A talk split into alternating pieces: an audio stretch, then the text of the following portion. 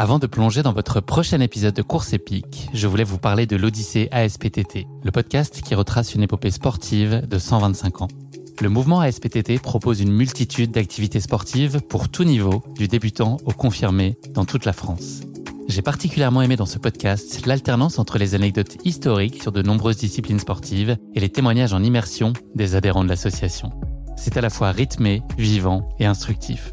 Avec ce podcast, vous allez vous plonger dans l'odyssée de cette association, véritable pionnière dans la démocratisation du sport en France. Et puis les quatre épisodes de l'odyssée ASPTT mettent en lumière ce qu'il y a de plus essentiel dans le sport selon moi. Les notions d'égalité, de solidarité, d'inclusion et d'accessibilité. Et dont la course à pied est d'ailleurs une très belle expression, vous êtes bien placé pour le savoir. Vous savez désormais ce qu'il vous reste à faire. Faites comme moi, courez découvrir les quatre épisodes de l'Odyssée ASPTT sur votre plateforme d'écoute favorite. Je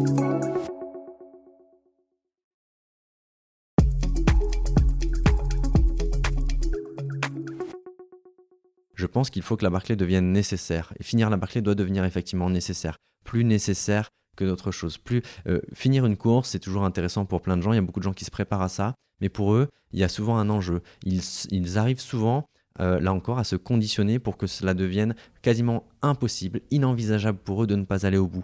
On peut prendre euh, un, autre exemple. Travis Wildebourg, lui, il, avait une maison avec sa compagne et il a choisi, en tout cas il a, dit à sa compagne, bah, si je veux finir la Barclay, il avait échoué une première fois, une deuxième fois, si je veux finir la Barclay, mettons la maison en location, vivons dans un camping-car pendant un an pour que au moment où j'aurai envie d'abandonner, je, je, puisse me dire non, je ne vais pas repasser ce même hiver dans un camping-car, euh, dans la promiscuité, dans des conditions euh, délicates, etc.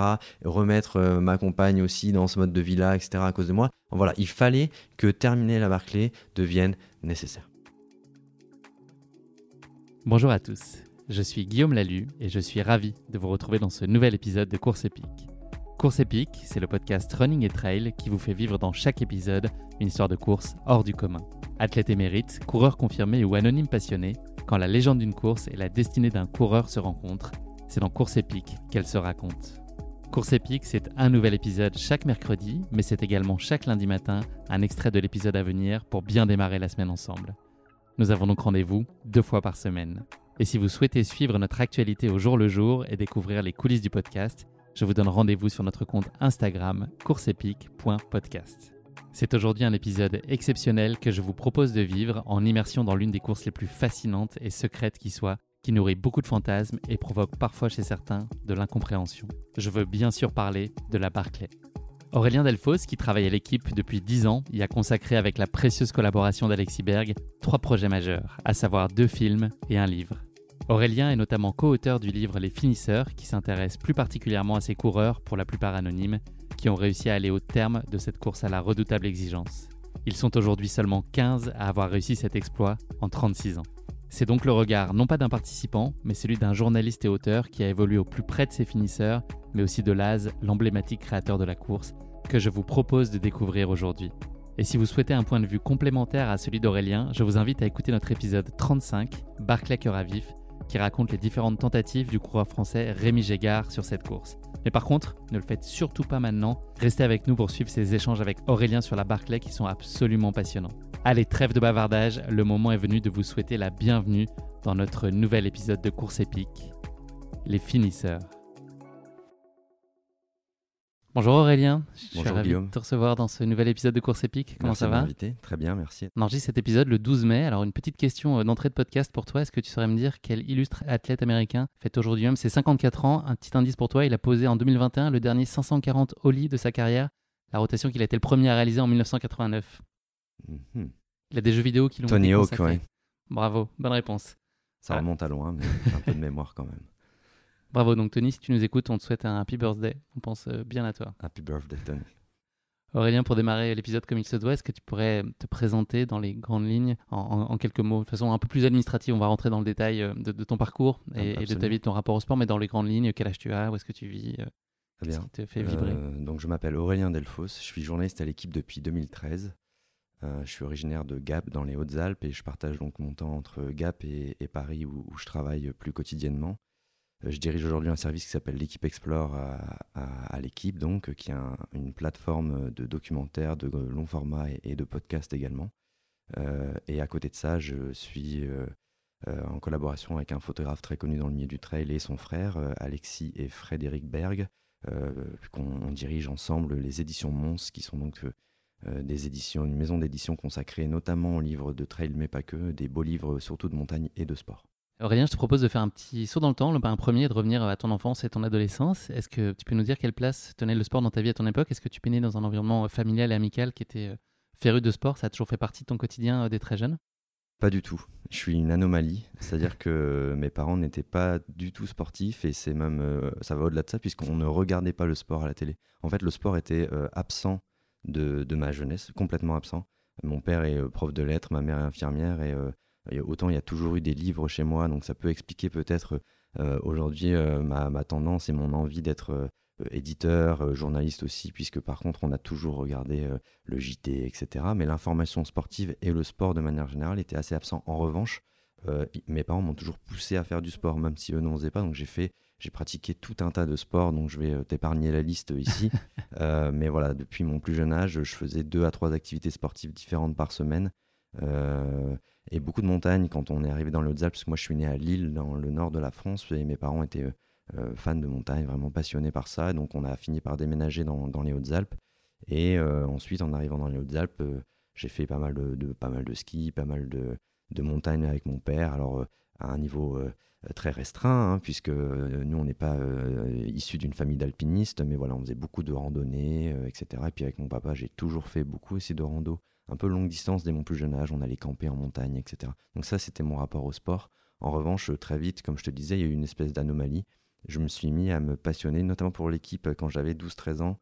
Euh, mon père m'achetait l'équipe et je lisais tout, mais absolument tout, toutes les petites lignes. et, je et aussi. Voilà, et je faisais des fiches de l'équipe, je fichais l'équipe parce que je voulais avoir à l'époque un truc que j'ai plus du tout aujourd'hui vraiment. C'est un de mes points faibles d'ailleurs, mais je voulais avoir une culture encyclopédique du sport. Je voulais tout connaître, tous les noms, leur parcours, etc.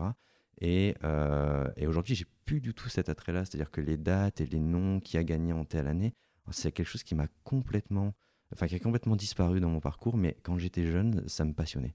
Donc, euh, donc voilà, je me suis mis à me passionner pour ça. Et puis il se, trouve que quelques années plus tard, je suis journaliste à l'équipe et journaliste de sport.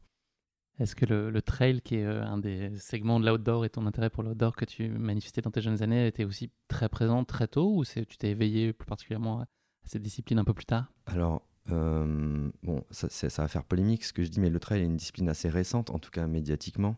Comme je disais, moi je viens pas d'une famille de montagnards, donc mon père, typiquement, faisait pas de trail, il faisait beaucoup de randonnées, de raids même euh, en, haute montagne, mais euh, il courait pas forcément en montagne. Moi, je courais en montagne sans savoir que, ce que je faisais, en fait, sans savoir que c'était du trail. Je partais de chez mes parents, mes parents ont une maison euh, qui est à flanc de colline, à flanc de, de, montagne, c'est des montagnes un peu plus basses, hein, on est dans les Alpes du Sud, et je partais courir comme ça, tout seul, dans, dans, dans, les champs, dans les forêts, sur certaines crêtes à côté de chez moi, sans savoir vraiment ce que je faisais. Et puis, euh, avec le développement ben, de, de l'UTMB, de Kylian Jornet, etc., euh, je voyais aussi des gens courir autour de, autour de chez moi. J'ai commencé à m'intéresser à cette chose en me disant, tiens, mais c'est un peu ce que je fais, euh, tiens, mais ils sont assez forts, c'est marrant, etc. Et donc, j'ai commencé à suivre comme ça, en fait, par des magazines spécialisés, par des sites internet, et puis aussi par certains événements qui pouvaient être organisés autour de chez moi. Donc, à m'y intéresser sans forcément le pratiquer en compétition. encore aujourd'hui, je, euh, c'est presque un acte de fierté. Je, je, suis le trail en compétition sans en faire moi-même. J'aime bien quand je vais courir, euh, ne pas avoir de montre, ne pas avoir de chrono et juste courir à, la sensation, au plaisir. Voilà. Alors je vais prendre un dossard dans pas longtemps. Je tairai le nom de la course. Ce sera mon petit secret à moi avec des copains. Voilà, avec des copains. Mais, euh, mais en dehors de ça, je, je fais vraiment. voilà, je, je, suis le trail, je le couvre, je m'intéresse à sa culture et à son univers sans forcément être un bon coureur moi-même. Je suis un coureur, mais je ne fais pas de course. Vous avez expliqué que tu, tu bingeais l'équipe dans tes jeunes années. C'était quoi les exploits sportifs qui te faisaient le, plus rêver? Est-ce que c'était euh, pas forcément lié à une discipline? Parce que j'ai l'impression que tu avais une vue assez exhaustive et un intérêt finalement sans limite pour le sport euh, dans sa globalité. C'était quoi le type de défi ou le type de personnalité qui te, qui te faisait rêver ou qui t'inspirait? Alors j'adorais le cyclisme. Euh, même si je suis pas né dans les bonnes années, puisque j'ai pas répondu à l'une de tes premières questions qui était quel âge j'ai? 33 ans, je suis né en 1988. Donc euh, autant te dire que ma jeunesse, c'est les années 90 et les années 2000. Et c'est pas les meilleures années dans le monde du cyclisme, puisque tous les maillots jaunes au palmarès sont finis par être rayés, ou presque, ou en tout cas suspectés. Donc, euh, mais malgré tout, ça, me passionnait. les années Armstrong, en fait, par exemple, j'en garde un très bon souvenir, pas tant pour Lance Armstrong, mais pour tous les autres, pour tous ceux qui essayaient d'exister à cette période. J'aimais les exploits en montagne, j'aimais les grimpeurs, les étapes du Ventoux. j'aimais beaucoup le foot, j'aimais beaucoup le tennis aussi des sports que je suis un petit peu moins aujourd'hui. Le foot pas mal, le tennis un petit peu moins. Mais voilà, c'est des. En fait, les sports, les sports principaux, si tu veux vraiment le, les grands sports de l'équipe, évidemment, puisque ma connaissance du sport a commencé avec l'équipe. Moi, j'ai aucun problème avec ça. Euh, euh, aujourd'hui, c'est un, journal qui fait euh, pas forcément l'unanimité ou qu'on aime détester, comme, comme, plein de, comme plein de médias d'ailleurs.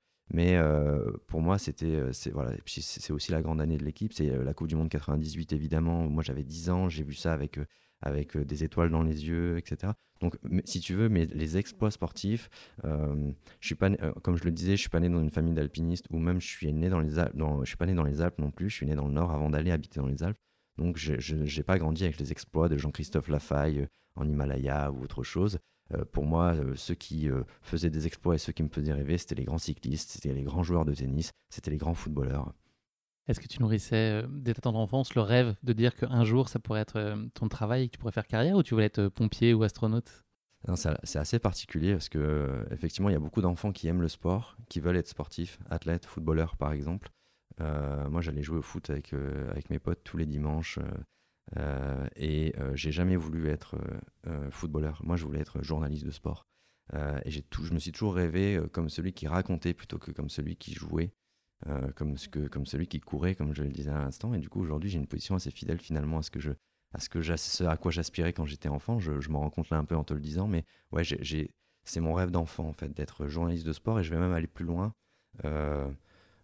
c'était mon rêve de, mon rêve d'enfant d'être journaliste à l'équipe. Euh, je le suis aujourd'hui et j'ai envie de dire je le suis devenu par hasard parce qu'en fait ce rêve m'a fui. Euh, j'ai fini par ne plus y penser et c'est un peu un concours de circonstances euh, qui fait que j'ai fini par revenir à l'équipe. C'est un rêve auquel tu avais renoncé J'y avais pas renoncé, mais j'aspirais à d'autres choses. Si tu veux, après, en faisant des études, etc., je, j'ai fait des études de, sciences politiques, je suis parti à l'étranger. Euh, et en fait, je voulais faire euh, des études de politique publique. Euh, je voulais travailler dans des, soit dans des cabinets, soit dans des administrations. Enfin, je voulais faire des, entre guillemets, un métier sérieux. Et, et puis finalement, ben voilà, par, un peu par hasard, j'ai fini par passer les concours de journalisme en me disant tiens, c'était mon rêve d'enfant, je regretterais de ne pas le faire. J'ai passé les concours, ça s'est très bien passé, j'ai été pris. Et puis de la même manière, à la fin de l'école, en fait, à l'école de journalisme, j'étais à l'école de journalisme de Lille avec des étudiants très intelligents qui venaient tous de parcours euh, assez élevés, etc. Et tout le monde aspirait plus ou moins à des carrières dans des grands journaux comme Le Monde, Libération, où on suit des, sujets très sérieux comme la politique ou euh, euh, l'international, etc. Et on finit, j'ai pas envie de dire, on finit un ça finit par déteindre un peu sur nous aussi, c'est-à-dire nous aussi on se rêve quand on, côtoie ces gens-là, quand on vient aussi de, bah, de ces études-là à, faire euh, des choses très sérieuses finalement. Euh, et, donc à la fin de l'école, je voulais faire complètement autre chose. Je devais aller, euh, pour être très honnête, j'avais un contrat de, fin d'études à, Mediapart que de, quelques mois. donc à la sortie de l'école, je devais faire ça. Et puis mon rêve de gosse, il m'est revenu en tête. Et j'avais deux mois entre le début de mon contrat à Mediapart et la fin de mes études à l'ESG Lille. Et donc j'avais demandé à ma responsable des études de l'époque s'il y a possibilité d'aller en stage à l'équipe. Euh, j'aimerais bien y aller juste pour dire d'y être passé parce que c'était mon rêve de gosse. donc je suis venu en stage et je suis jamais reparti. Ils t'attendent toujours chez Mediapart? Et ben, du coup, j'ai fini par leur dire que je ne viendrai pas. Même si j'aime beaucoup ce média et qu'ils font du très bon travail, peut-être un jour, on ne sait jamais. Est-ce que tu peux nous parler de ton rôle aujourd'hui au sein de l'équipe? Tu es euh, notamment à l'initiative de, l'équipe Explore et une verticale qui propose de vivre des histoires de sport hors normes ou hors du commun sous des formats euh, documentaires, podcasts, des grands reportages, des enquêtes. Comment elle est née cette idée? Cette idée, euh, elle vient pas de moi, elle vient de Jérôme Casadieu, qui est aujourd'hui directeur de la rédaction. Euh, et en fait, Jérôme, c'est euh, l'un, à l'époque, il était journaliste, tout simplement. Et quand j'arrive en stage à l'équipe, bah, je fais sa rencontre. je ne sais plus exactement comment. Je, me rappelle que voilà, j'avais proposé moi-même des sujets un peu longs en, tant que stagiaire. parce que à l'époque, le, site de l'équipe, il était comme beaucoup d'autres sites internet. On est en, on est en 2013, début 2013 si tu veux, c'est beaucoup de, de l'actu pur et dur. Il y a, à l'époque, il n'y a pas les formats abonnés, euh, etc., comme on a aujourd'hui. Le, web est, est, en train de devenir très important d'un point de vue médiatique, mais n'a pas encore la place qu'il occupe aujourd'hui. Euh, si tu veux, le, paquebot, vraiment, ça reste encore les journaux. Euh, et le web est, est une écriture complémentaire. Donc on faisait beaucoup de flux, beaucoup d'articles de, courts, ce qui m'intéressait moins. Moi j'ai toujours eu cette attirance pour le long. Comme je dis, mon père vient de est professeur de lettres et j'ai toujours aimé écrire, j'ai toujours aimé les, les, articles plus longs, etc. Et j'aspirais plus à ça. Et à, dans l'actu chaude aussi, à la profondeur, je, je déteste l'actu chaude, ça, ça me passionne pas du tout. J'aime bien effectivement créer un format, raconter une histoire, aller en, en profondeur. Et donc j'avais proposé des sujets comme ça et puis j'ai fait sa rencontre. Euh, il cherchait un stagiaire puisqu'il voulait lancer un nouveau service euh, qui s'appelait euh, pas encore ou qui, venait juste d'être baptisé l'équipe Explore.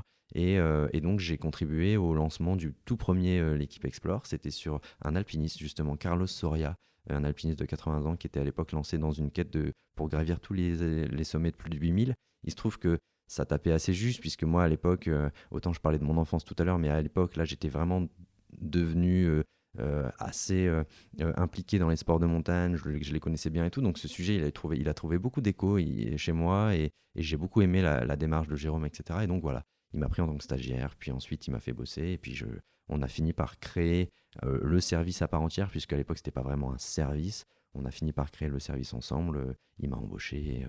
Puis aujourd'hui, je, je, dirige le service puisque lui est, est parti avec d'autres responsabilités. Aujourd'hui, il dirige la rédaction et il a évidemment autre chose à faire que s'occuper simplement de l'équipe Explore.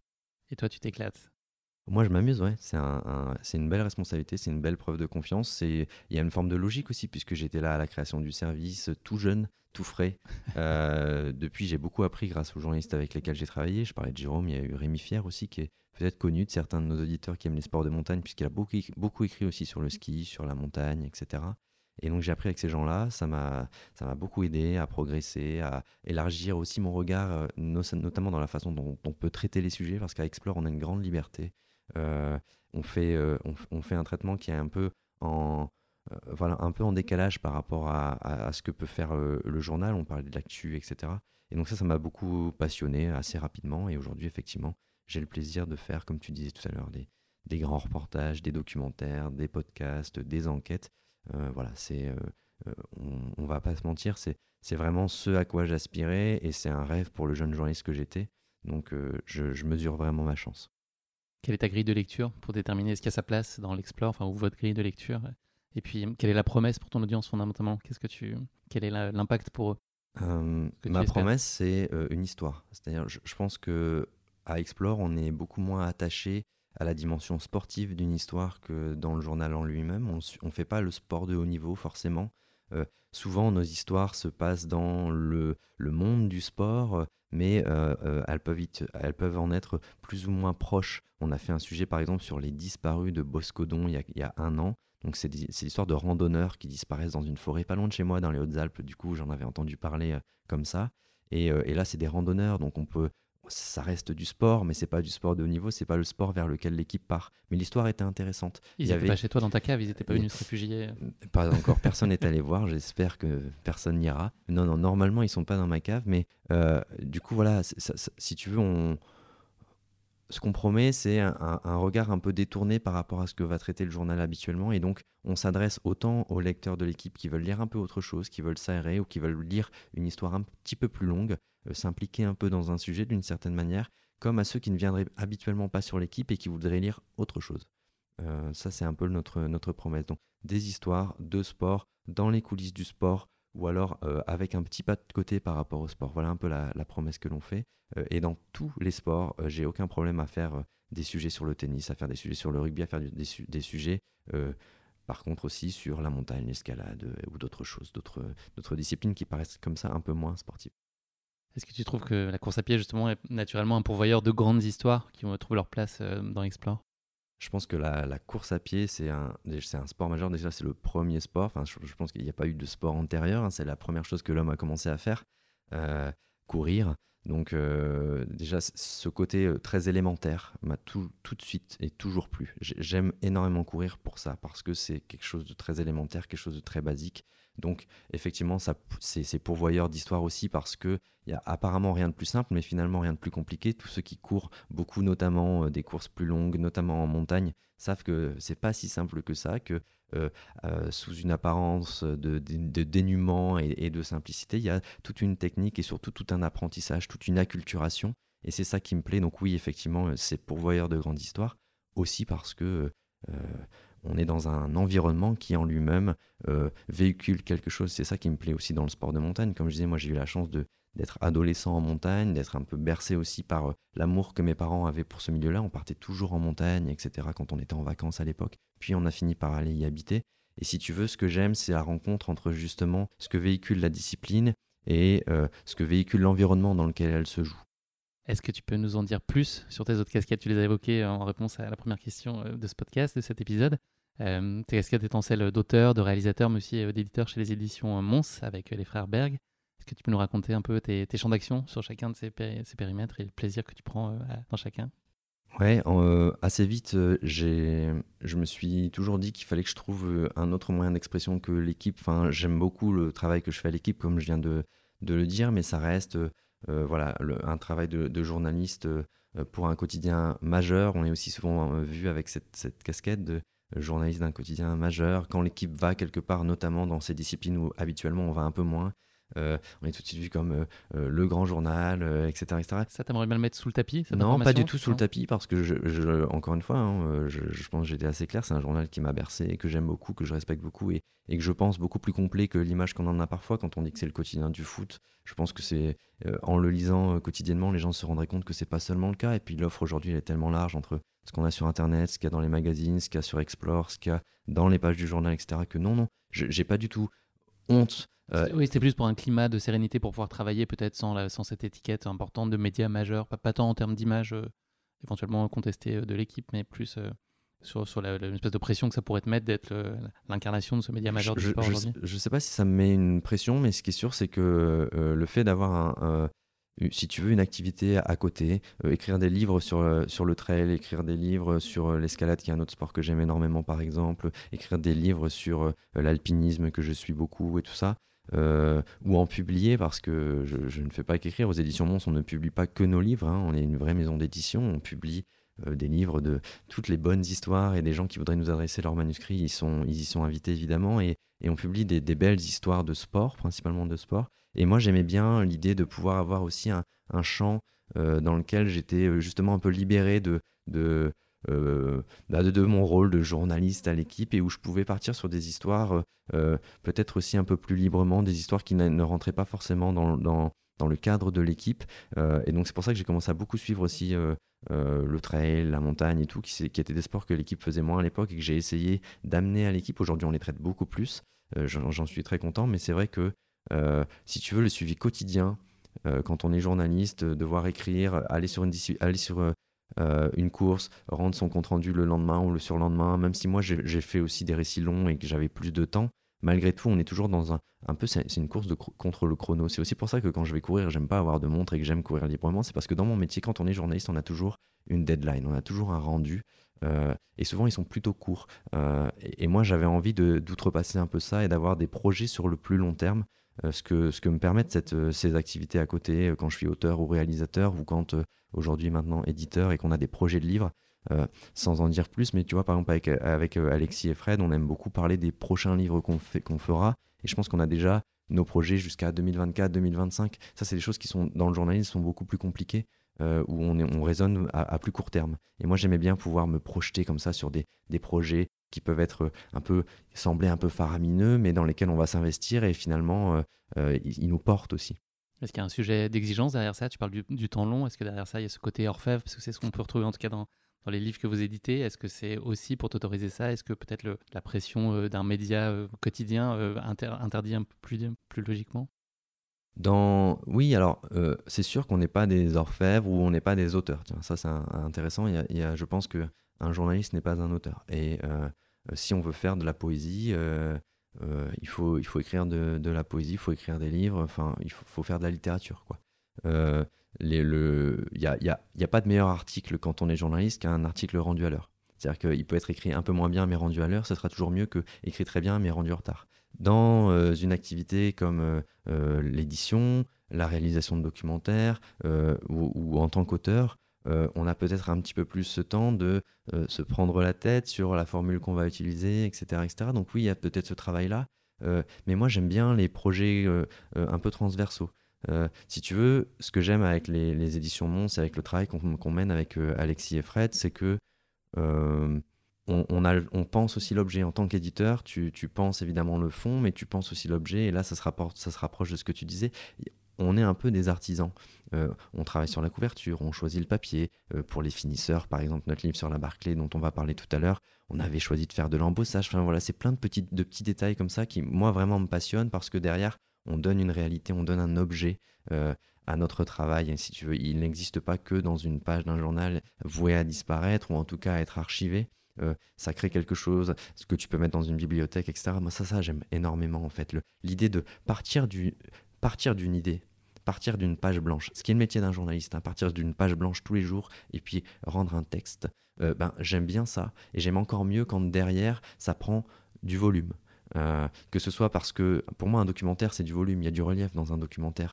tu racontes une histoire, c'est presque une histoire en 3D dans laquelle le téléspectateur est projeté. Euh, un livre, évidemment, c'est un objet que tu as dans les mains. Enfin, ça, j'aime énormément. Partir d'une page vierge, partir d'une idée et lui rendre son volume. Dernière question de cette introduction, hautement philosophique. Elle est longue un peu. Hein. On prend le temps hein, dans ce podcast. C'est bien, il faut. Qu'est-ce qui te fait euh, lever le matin? C'est quoi ta plus belle euh, source d'accomplissement dans ton quotidien? Qu'est-ce que tu as envie de changer un matin quand tu te réveilles et le soir tu te dis ok, là j'ai... Ah, les projets, les projets dont je parle. moi, je, ce qui me fait me lever le matin, c'est pas tant ce que je vais vivre dans, dans la journée, même si oui, évidemment, j'aime énormément. Enfin, voilà, me, lever et me dire, bah, oh, je vais avoir une bonne journée, ou j'ai des belles rencontres aujourd'hui, si j'ai des belles interviews, ou, je vais, ou, ou, tout simplement des bons moments que je vais passer en montagne euh, avec ma copine, ou des choses comme ça, oui. Euh, après, si tu veux, euh, mon fuel quotidien, c'est penser à ce que je vais faire dans un an, dans deux ans. J'aime cette vision longue qui, qui va me, me porter comme ça dans, dans le petit quotidien, si tu veux. Merci beaucoup pour cette présentation Aurélien. On va passer désormais à notre rubrique de la basket chinoise, un format de portrait chinois version sportif. Première question de cette basket chinoise, si tu étais un personnage fictif, qui serais-tu? Hmm, C'est dur. Euh, je suis très mauvais pour ce genre de truc en général. Ça peut être personne. Hein, si, euh, Tintin. je serais Tintin. Allez. Tintin, j'adorais aussi. On parlait de mes, ce que j'aimais. Voilà, Tintin, qui voyageait partout, qui était à, la fois journaliste et un peu justicier quand même, ce qu'on n'a pas le droit de faire quand on est vraiment journaliste. Donc, allez, un personnage fictif, je serais Tintin. C'est un peu basique, mais j'aime beaucoup Tintin. T'alternais tes lectures entre Tintin et l'équipe dans tes jeunes années? Oui, voilà, c'est ça. Ouais, j'aimais bien. Ouais. J'avais d'autres choses, mais euh, j'aimais bien Tintin. Et si tu étais un animal, est-ce que tu serais Milou? Je ne pense pas, non. Je serais plutôt un chat qu'un chien d'ailleurs. Solitaire? Euh, Un peu plus solitaire, euh, assez câlin quand même. Euh, et puis agile. voilà, non, ça me plaît plein, ça me plaît bien. Dernière question, est-ce qu'il y a un sportif ou une sportive qui est tout particulièrement une source d'inspiration pour toi ou de, respect parce qu'il incarne, parce qu'il est ou par ses performances À toi de mettre le curseur où tu veux, mais est-ce qu'il y a une icône? J'aime énormément Raphaël Nadal. Voilà, parce que j'ai commencé comme beaucoup par le détester, avant de finalement beaucoup l'aimer. Euh, et j'aime bien ça, d'une certaine manière, euh, un athlète qui vous force à revoir votre jugement, euh, autant par sa longévité que par sa capacité à se réinventer, à aller sur des terrains qu'on ne pensait pas forcément, qui lui étaient pas forcément favorables. Pendant quelques années, on pensait qu'il ne gagnerait que sur terre battue, il a fini par gagner ailleurs. C'est quelqu'un qui a une grande humilité, qui est, je trouve, toujours sympathique et disponible.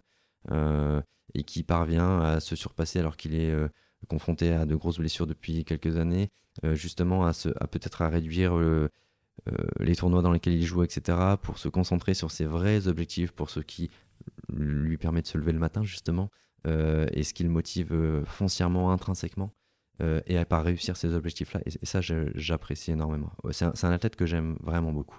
Est-ce que tu es prêt à aimer Alcaraz pour les 20 prochaines années, le, le prodige espagnol qui est en train de prendre le relais? On les compare parce qu'ils sont tous les deux espagnols et très précoces. Euh, on, les, compare et puis euh, je voudrais pas être euh, un oiseau de bonne ou de mauvaise augure qu'il fasse sa carrière et si déjà dans 5 ans j'ai encore de quoi l'admirer, ce sera cool. Je lui souhaite déjà de faire 5 ans ou 6 ans au très très haut niveau. S'il en fait 20, ce sera évidemment mieux pour lui encore, mais ce que sont en train de faire Nadal, Djokovic, Federer et d'autres athlètes comme ça de très haut niveau dont on euh, parfois on a tendance à oublier l'extraordinaire du quotidien justement.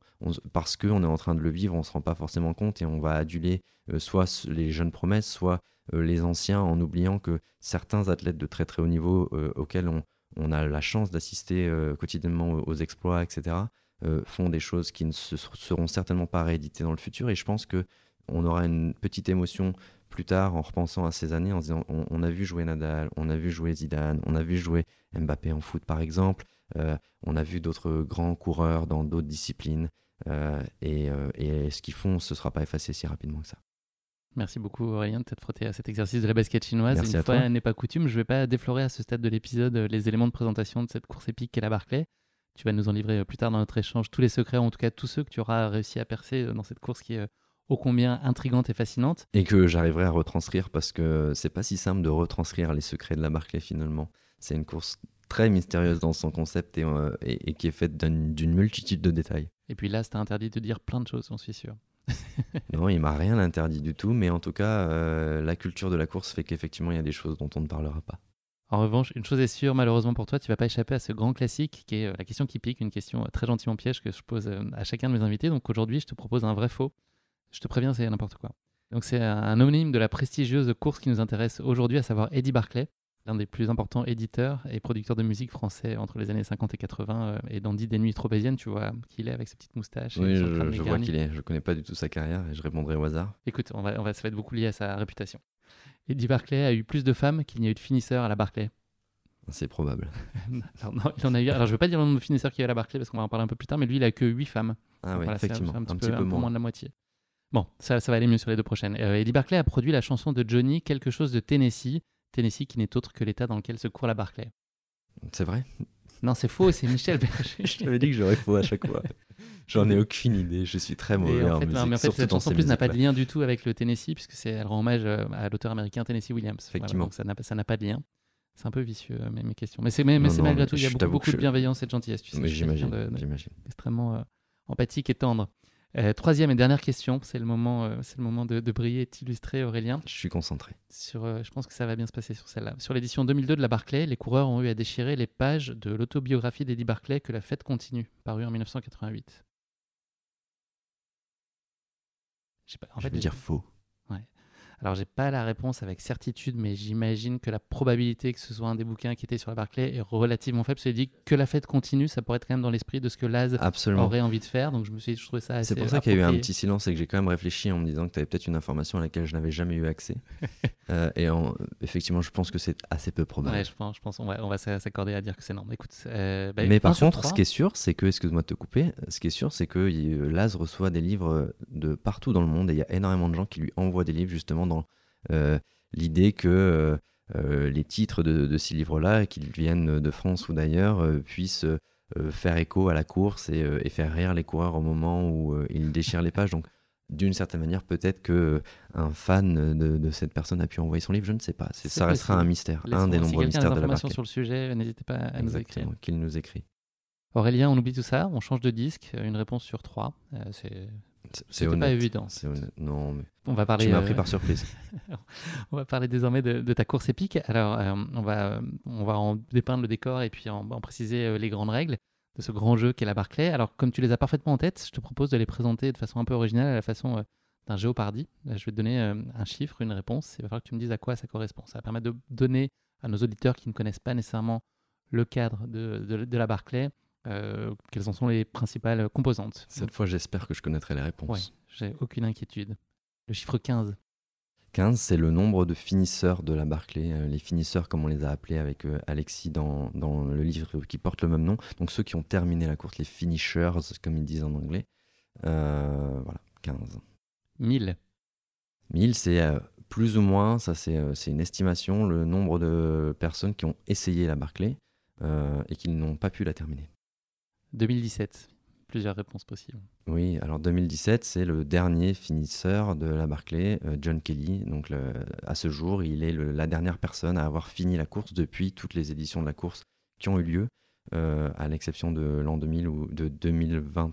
2020, oui, euh, l'année du Covid, donc la course a été annulée, mais depuis donc 2018, 2019, 2021, 2022, il n'y a pas eu de finisseur à cette course. Personne n'a réussi à la terminer. 100 pour certains et 130 pour d'autres, selon la police et les organisateurs, deux, versions qui s'opposent. Euh, donc ça c'est le, le, les miles, euh, la longueur des tours. En gros à la Barclay il faut faire 5 tours.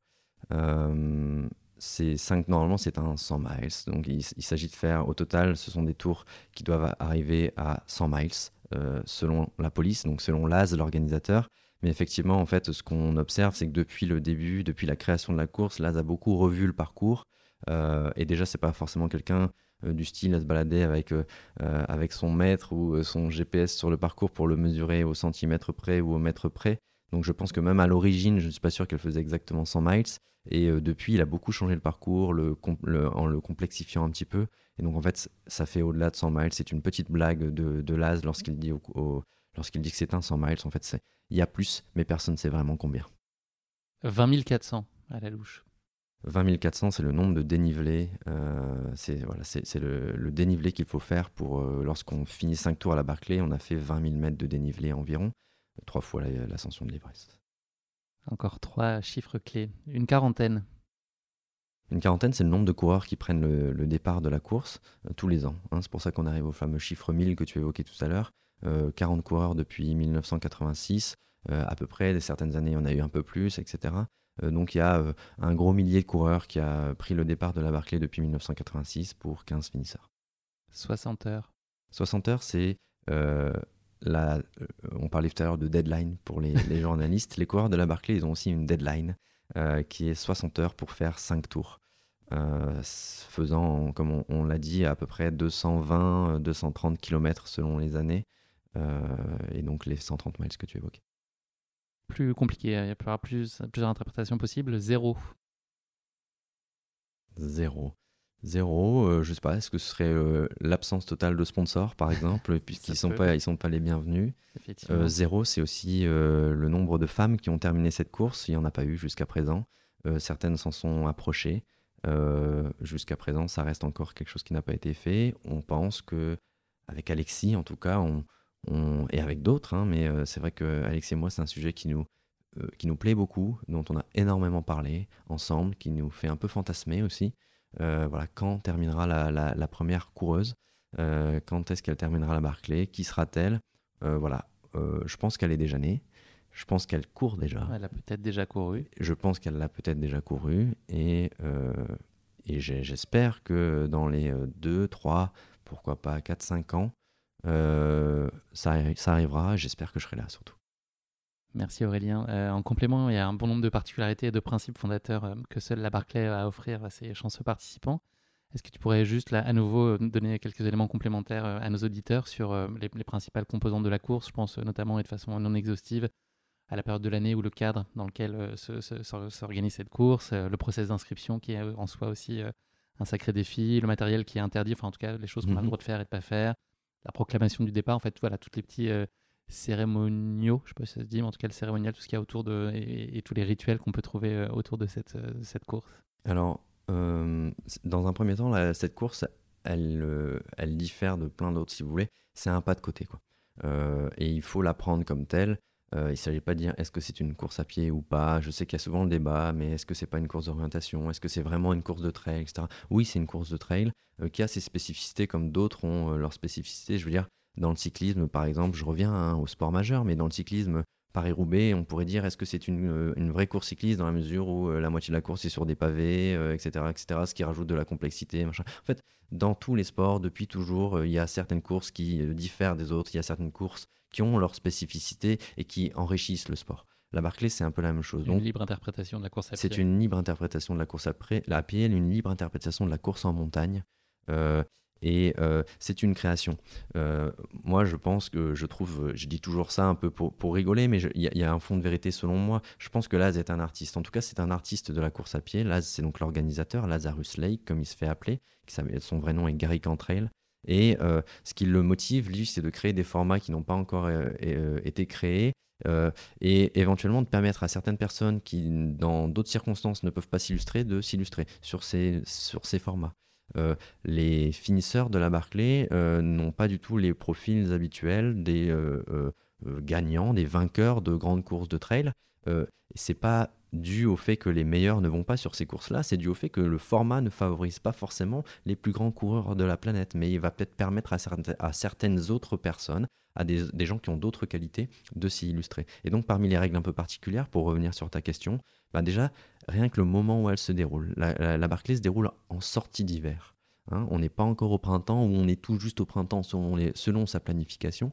Euh, à ce moment-là, donc euh, on est euh, dans un, environnement où il fait plutôt froid, un environnement où il va pas mal pleuvoir, un environnement où la, durée du jour est assez restreinte et où donc on court de nuit de façon assez régulière. C'est voulu par, par la Barclay. On est dans un environnement où les, les arbres n'ont pas de feuilles, où il fait assez sombre. les couleurs principales, c'est pas le vert, le jaune, euh, du, soleil euh, et de la montagne euh, que, l'on peut voir dans certaines autres courses. On n'est pas sur des paysages qui a priori font un peu rêver. Hein. Beaucoup de courses aujourd'hui, elles vendent un, paysage avant même de vendre une course d'une certaine manière. On vend une expérience, un, moment de plaisir. Ben là, à la Barclay, c'est pas du tout le concept. On, ça se passe dans un parc naturel dans le Tennessee donc le Tennessee, c'est pas le, principal, le premier état touristique des États-Unis. Hein. C'est, pas forcément, euh, on n'est pas en Floride, on n'est pas en Californie, ce sont pas des destinations touristiques. C'est le, fin fond des États-Unis,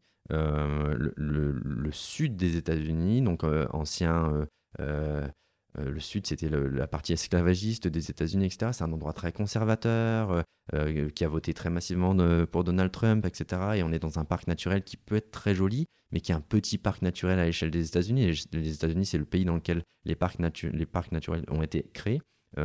donc il y en a énormément aux États-Unis. Et, on n'est pas dans le plus renommé, clairement. C'est un petit parc. Mais c'est un parc qui recèle ses mystères, lui aussi, et ses secrets et euh, aussi euh, vraiment des, certains, certaines particularités, comme le fait par exemple qu'il y a une prison, dans ce parc, une ancienne prison. Donc la Barclay se déroule euh, avec des feuilles sur le sol, sur des pentes très, très pentues, mais pas au milieu des hauts sommets non plus. en hiver, il pleut, il fait froid, les jours sont courts, et les concurrents traversent, ils prennent un souterrain sous une ancienne prison désaffectée, parce qu'on avait mis cette prison justement parce que les conditions étaient délicates, et que si quelqu'un s'échappait de la prison, s'échappait en revanche euh, de l'environnement dans lequel elle se, euh, dans lequel cette prison est implantée, c'était très compliqué. C'est arrivé, d'ailleurs, on en parlera peut-être. Et donc, euh, voilà un peu l'endroit dans lequel se passe la Barclay. c'est très rural. Il n'y a pas de ville à proximité ou une petite ville qui s'appelle Oak Ridge qui est à une quinzaine de kilomètres. c'est là où en partie le programme nucléaire américain, le programme, le programme de la bombe atomique a été a été euh, conçu. Donc voilà, évidemment, on n'avait pas mis ça euh, dans l'endroit le plus visible, etc. Voilà, ça, montre un peu, on est, on est, si tu veux, presque un peu dans les replis des États-Unis. Je te propose euh, de revenir un peu plus particulièrement sur ton rapport personnel à, la Barclay. Est-ce que tu as le souvenir du moment où tu as découvert cette course la première fois où tu en as parlé? Et qu'est-ce que ça a évoqué chez toi? De la fascination, l'étonnement, la curiosité? Est-ce que tu as un souvenir de, ce moment où tu as découvert la Barclay? Non, j'ai euh, pas le souvenir précis du moment où j'ai découvert la Barclay. Je pense que j'ai dû lire, euh, lire des, choses sur, sur la Barclay lorsque j'étais étudiant.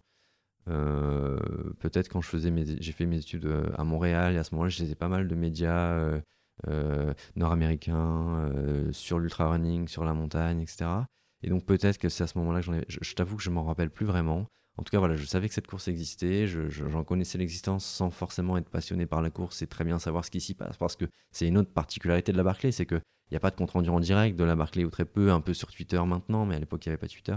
Donc je ne sais pas. En revanche, je me rappelle euh, euh, d'un reportage qui a eu lieu sur Intérieur Sport de Fabien Duflo, qui est pour moi un peu l'acte de naissance de la Barclay en France. Euh, c'est vraiment lié à Fabien et grâce à Fabien aujourd'hui que cette course elle est aussi connue. À la base, c'est lui le premier à faire un vrai reportage dessus. Fabien Duflo, donc pour Intérieur Sport. Très beau, 26 euh, minutes, euh, qui m'avait complètement chamboulé, qui m'avait vraiment transporté. J'avais adoré son travail dessus. Et, euh, et, surtout, il mettait des images sur quelque chose que moi j'avais lu et que je que je j'essayais de deviner un petit peu. Mais voilà, la Barclay est une est une course que l'on devine et que l'on ne connaît pas vraiment si on n'y va pas ou si on ne peut pas avoir de reportage dessus parce que tout y est un peu secret.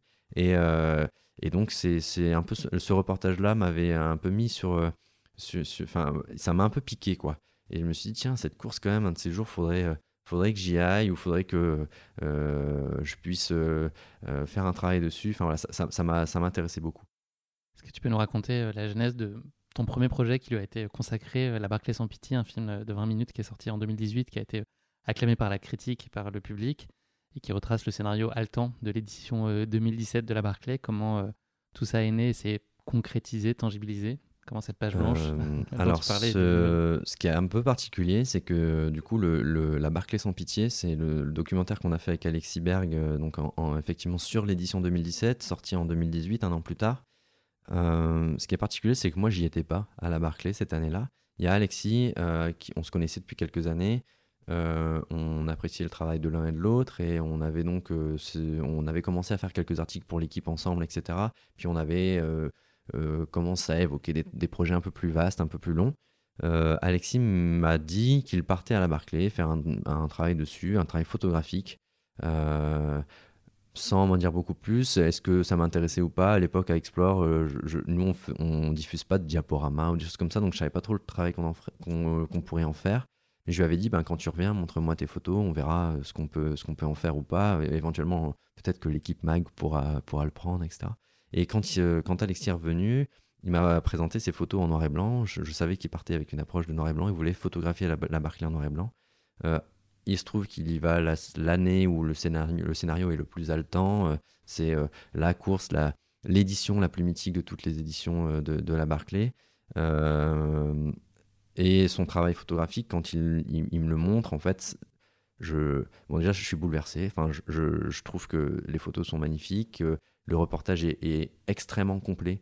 alors, ça parlera peut-être un peu moins aux gens, mais quand on est journaliste et qu'on veut raconter une histoire, il faut que euh, les photos puissent être en adéquation avec ce qu'on veut raconter. Et là, en fait, il y avait tout. C'était journalistiquement, tous les éléments étaient présents dans son reportage. C'était très complet. On pouvait en faire. Ça parlait quoi. Il suffisait de regarder les, images et pour que on comprenne l'histoire et euh, sans, quasiment avoir besoin de texte. Et c'est un peu là-dessus en fait qu'on est parti finalement, puisque euh, en voyant ces photos, d'une certaine manière, j'ai vu un film tout de suite. Euh, ça faisait quelques années que je cherchais. On, avait commencé à travailler un peu. Il y avait à l'époque, c'était, euh, je dis à l'époque comme si c'était il y a longtemps, mais ça, commence un peu à remonter malgré tout. Mais depuis 2-3 ans, je cherchais un beau, un beau reportage photographique à animer. Je voulais faire un documentaire avec des photos. Je pensais plutôt partir vers le cyclisme. donc j'avais commencé un peu quelques recherches dans les archives de l'équipe sur les éditions précédentes, etc., pour faire un, format comme ça, un peu, un peu hybride entre la photo et le documentaire, que et, il fallait que ce soit très complet pour donner l'illusion qu'il y ait de l'image. Ce que je voulais, c'est que quand on regarde le film, on ait l'impression que. On oublie que c'est de la photo et à un moment donné, ça parle comme une image. Quoi. Euh, et en fait, là, à mon sens, et je pense qu'Alexis était vraiment sur la même longueur d'onde quand on a commencé à évoquer l'idée qu'on pourrait en faire un film, etc., il y avait moyen d'en faire un film. Donc on a décidé de faire un film à partir de son reportage photographique, euh, en animant, euh, grâce au savoir-faire des, graphistes, euh, avec lesquels je travaille à Explore. En animant le, les photos, on a, on a, on a donné l'illusion que c'était des images et on a retrouvé ensuite, on est allé rencontrer le finisseur, John Kelly dont on parlait, Lazarus Lake évidemment, et le héros maudit de cette édition 2017. Qui du coup en fait a, a, terminé la course avec quelques secondes de retard. 6 secondes trop tard sur 60 heures. Exactement.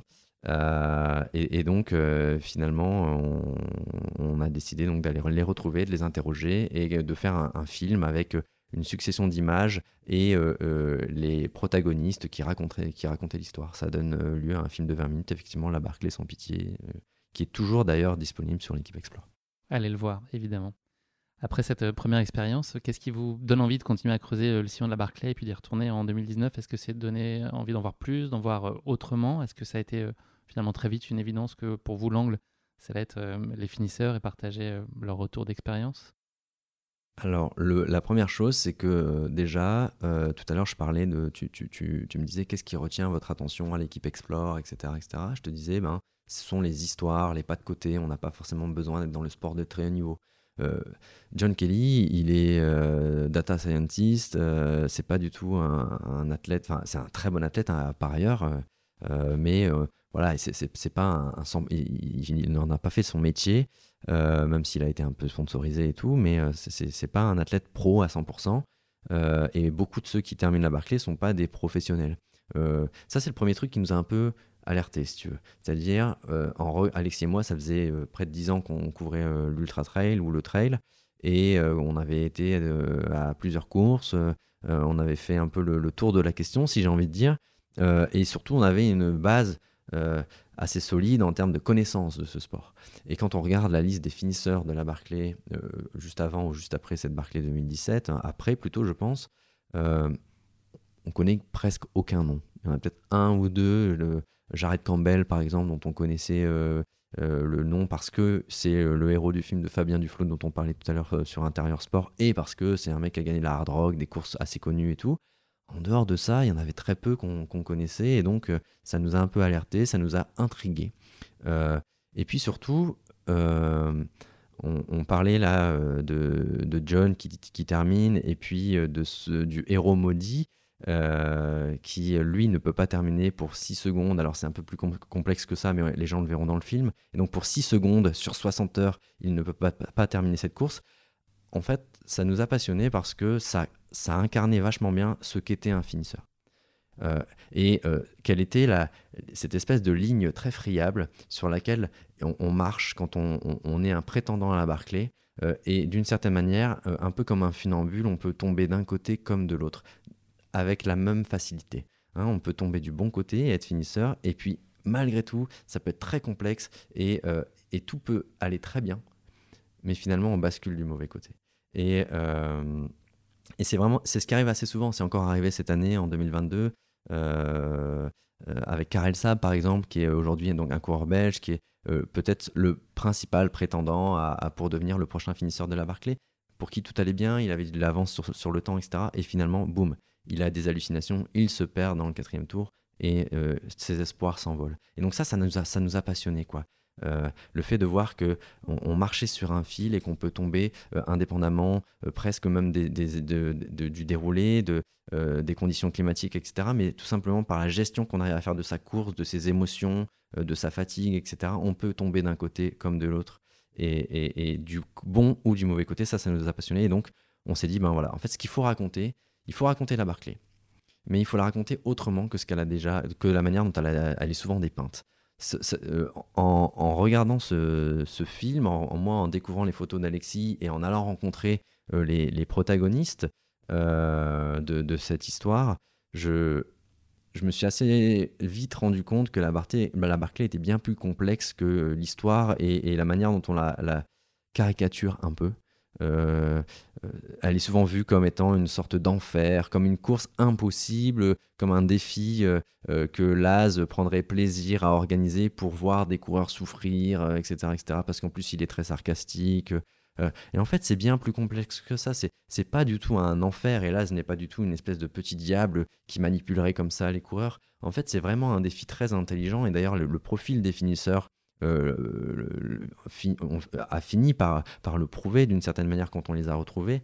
Euh, et on, sentait qu'il y avait une profondeur, qu'il y avait quelque chose qui était assez peu expliqué, qu'il y avait une moelle euh, un peu inconnue ou en tout cas invisibilisée de, cette Barclay. Et, et, donc c'est derrière ça qu'on a couru aussi. donc derrière les finisseurs évidemment, mais on voulait raconter une autre histoire de la Barclay par le biais de ceux qui l'ont terminé. Finalement, on s'est dit qui est plus à même de parler de la Barclay, de raconter la Barclay que ceux qui l'ont terminé. C'est un, un, peu un.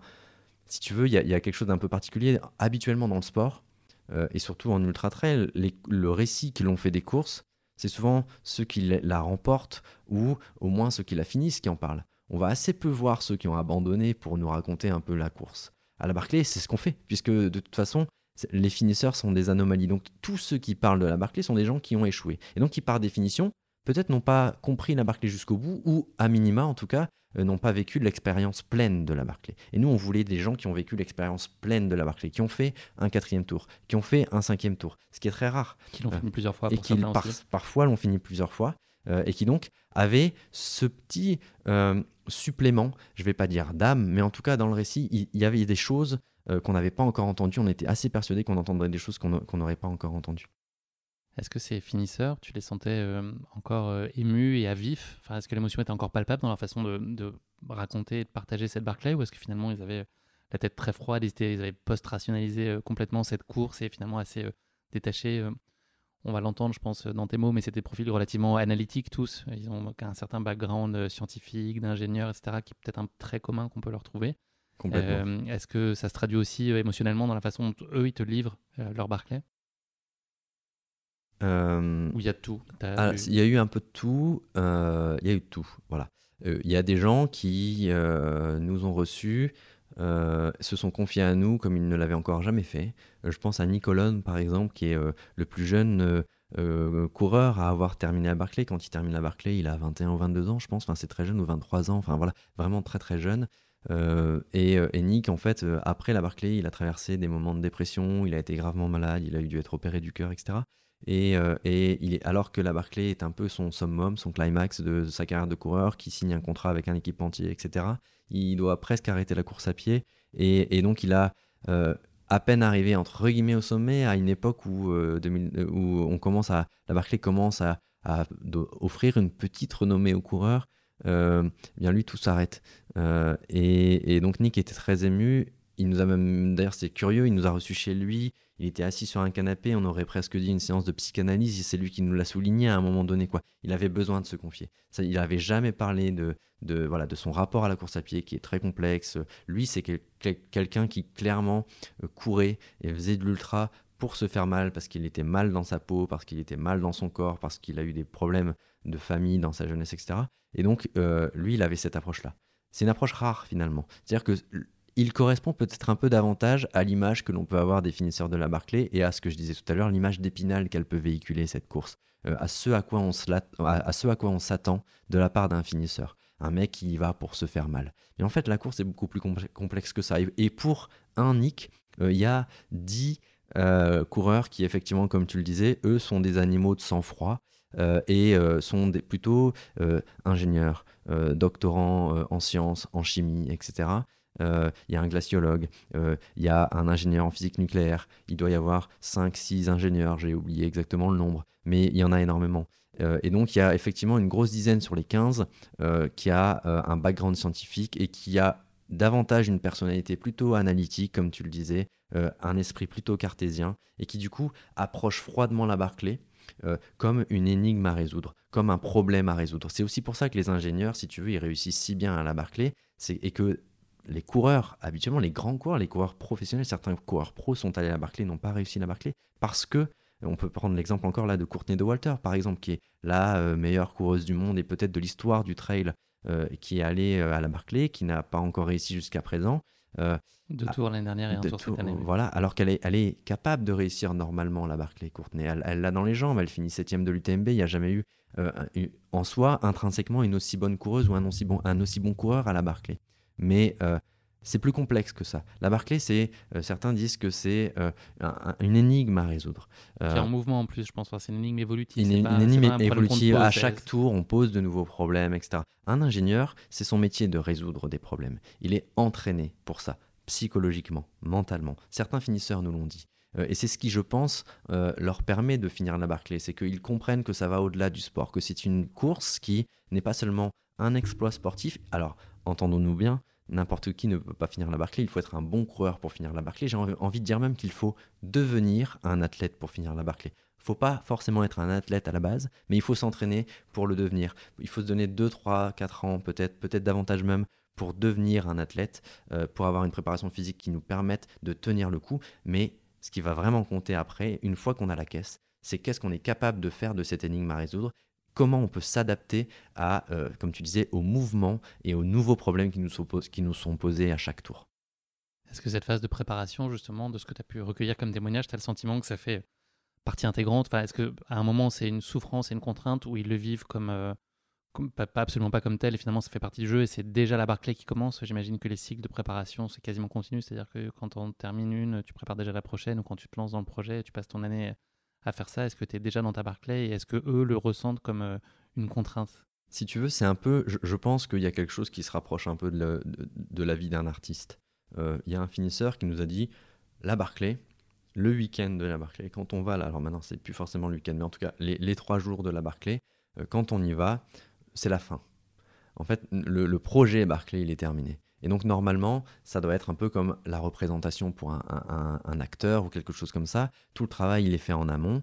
Euh, la répétition, elle se fait en amont. Et normalement, c'est que le plaisir ce week-end-là. En fait, on doit dérouler le plan que l'on s'est fixé.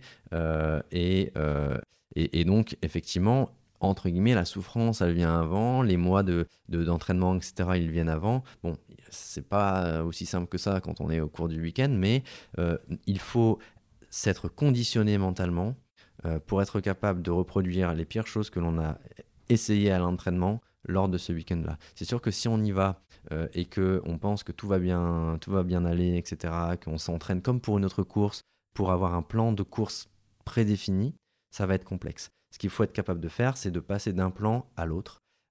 et, donc pour beaucoup, oui, si tu veux, la, la préparation elle est très longue. C'est ce qui est dur à la Barclay. C'est une course d'endurance, pas seulement pendant la course, mais aussi pour la, pendant la, la, préparation. Donc c'est des mois et des mois, parfois des années de travail, parce qu'on réussit assez rarement du premier coup. À la Barclay, ça veut dire que pendant 2, 3, 4 ans, certains ont réussi au bout de 10 ans. Euh, on doit être capable de, s'entraîner pour. C'est une course, comme on le disait tout à l'heure, qui fait 220, 230 km, donc il faut une caisse. Donc il est hors de question de commencer l'entraînement 3 mois avant. Euh, ça commence bien longtemps avant. Et, euh, donc pour beaucoup, effectivement, le, les gros efforts, ils sont faits en amont. Mais c'est aussi ce qu'ils aiment. J'arrête Campbell, tu demandais est-ce que pour eux c'est du plaisir ou est-ce que. Enfin voilà. J'arrête Campbell, qui est donc le recordman de victoire à la Barclay, qui, alors de, de, finish à la Barclay, qui l'a terminé trois fois. Jared, lui, il nous racontait justement le plaisir qu'il avait. Il y avait beaucoup de malice quand il nous racontait ça et on sentait un peu l'émotion. Il y avait quelque chose de, de, fondamental aussi pour lui de se repréparer pour la Barclay. Il nous disait que lui, il préfère l'entraînement à la Barclay que la course en elle-même. Ce qu'il aime, c'est sentir l'appel du corps. C'est sentir euh, l'appel de la course. Il dit quand arrive l'automne, quand les jours commencent à raccourcir, etc., je sais que, je vais que l'entraînement à la Barclay commence. il y a comme quelque chose d'un peu, peu mystique. Il, se sent un peu comme appelé par cette course, et là, il sait que la préparation commence. Est-ce que tu sens que ces, ces finisseurs, ils, vivent dans cette peau de finisseur 365 jours par an? Est-ce que c'est quelque chose qui les détermine fondamentalement? Je, je pense pas. Je pense que la course les habite. Euh, ça, c'est une certitude. Après, voilà, c'est aussi des gens qui, euh, font d'autres choses dans, leur vie. Euh, et, peut-être que, d'ailleurs, ça, on, en a peut-être un peu moins parlé avec eux, mais leur capacité à se détacher aussi, à, réussir malgré cet entraînement qui vous poursuit et cette quête qui vous habite, avoir des moments où on pense à autre chose, où on fait autre chose, etc. Je pense que c'est extrêmement nécessaire et peut-être que eux parviennent à le faire. Peut-être que beaucoup continuent à travailler. Par exemple, hein, on parle là d'athlètes qui ne sont pas des athlètes professionnels, on dit que ce sont des ingénieurs, ce ne sont pas des gens qui ont eu une carrière d'ingénieur, qui ont tout arrêté pour la Barclay, quoique, on va le préciser. Mais euh, voilà, ce sont des gens qui ont une vie de famille, ce sont des gens qui ont un métier, etc., qui continuent à le faire et qui ont donc euh, d'autres choses dans, la vie, et, etc. Maintenant, je pense que c'est une quête, c'est sûr. La Barclay, c'est une quête. Et donc, l'objectif de finir la Barclay les habite à plus ou moins long terme, mais ça les habite. Et donc, ils sont capables, euh, le, soir très, tard ou le matin très tôt, d'aller s'entraîner dans des conditions parfois difficiles. C'est-à-dire que ce sont des gens qui finissent par prendre goût aux conditions les plus dantesques qui soient pour se préparer à la Barclay. Il n'y a rien de tel que d'aller courir dans la neige, il n'y a rien de tel que d'aller courir dans le froid, il n'y a, rien de tel que d'aller courir euh, sous l'eau. Euh, et, je pense que ce sont des gens qui aiment ce défi, c'est-à-dire que euh, la complexité de la Barclay finit par devenir pour eux leur plaisir.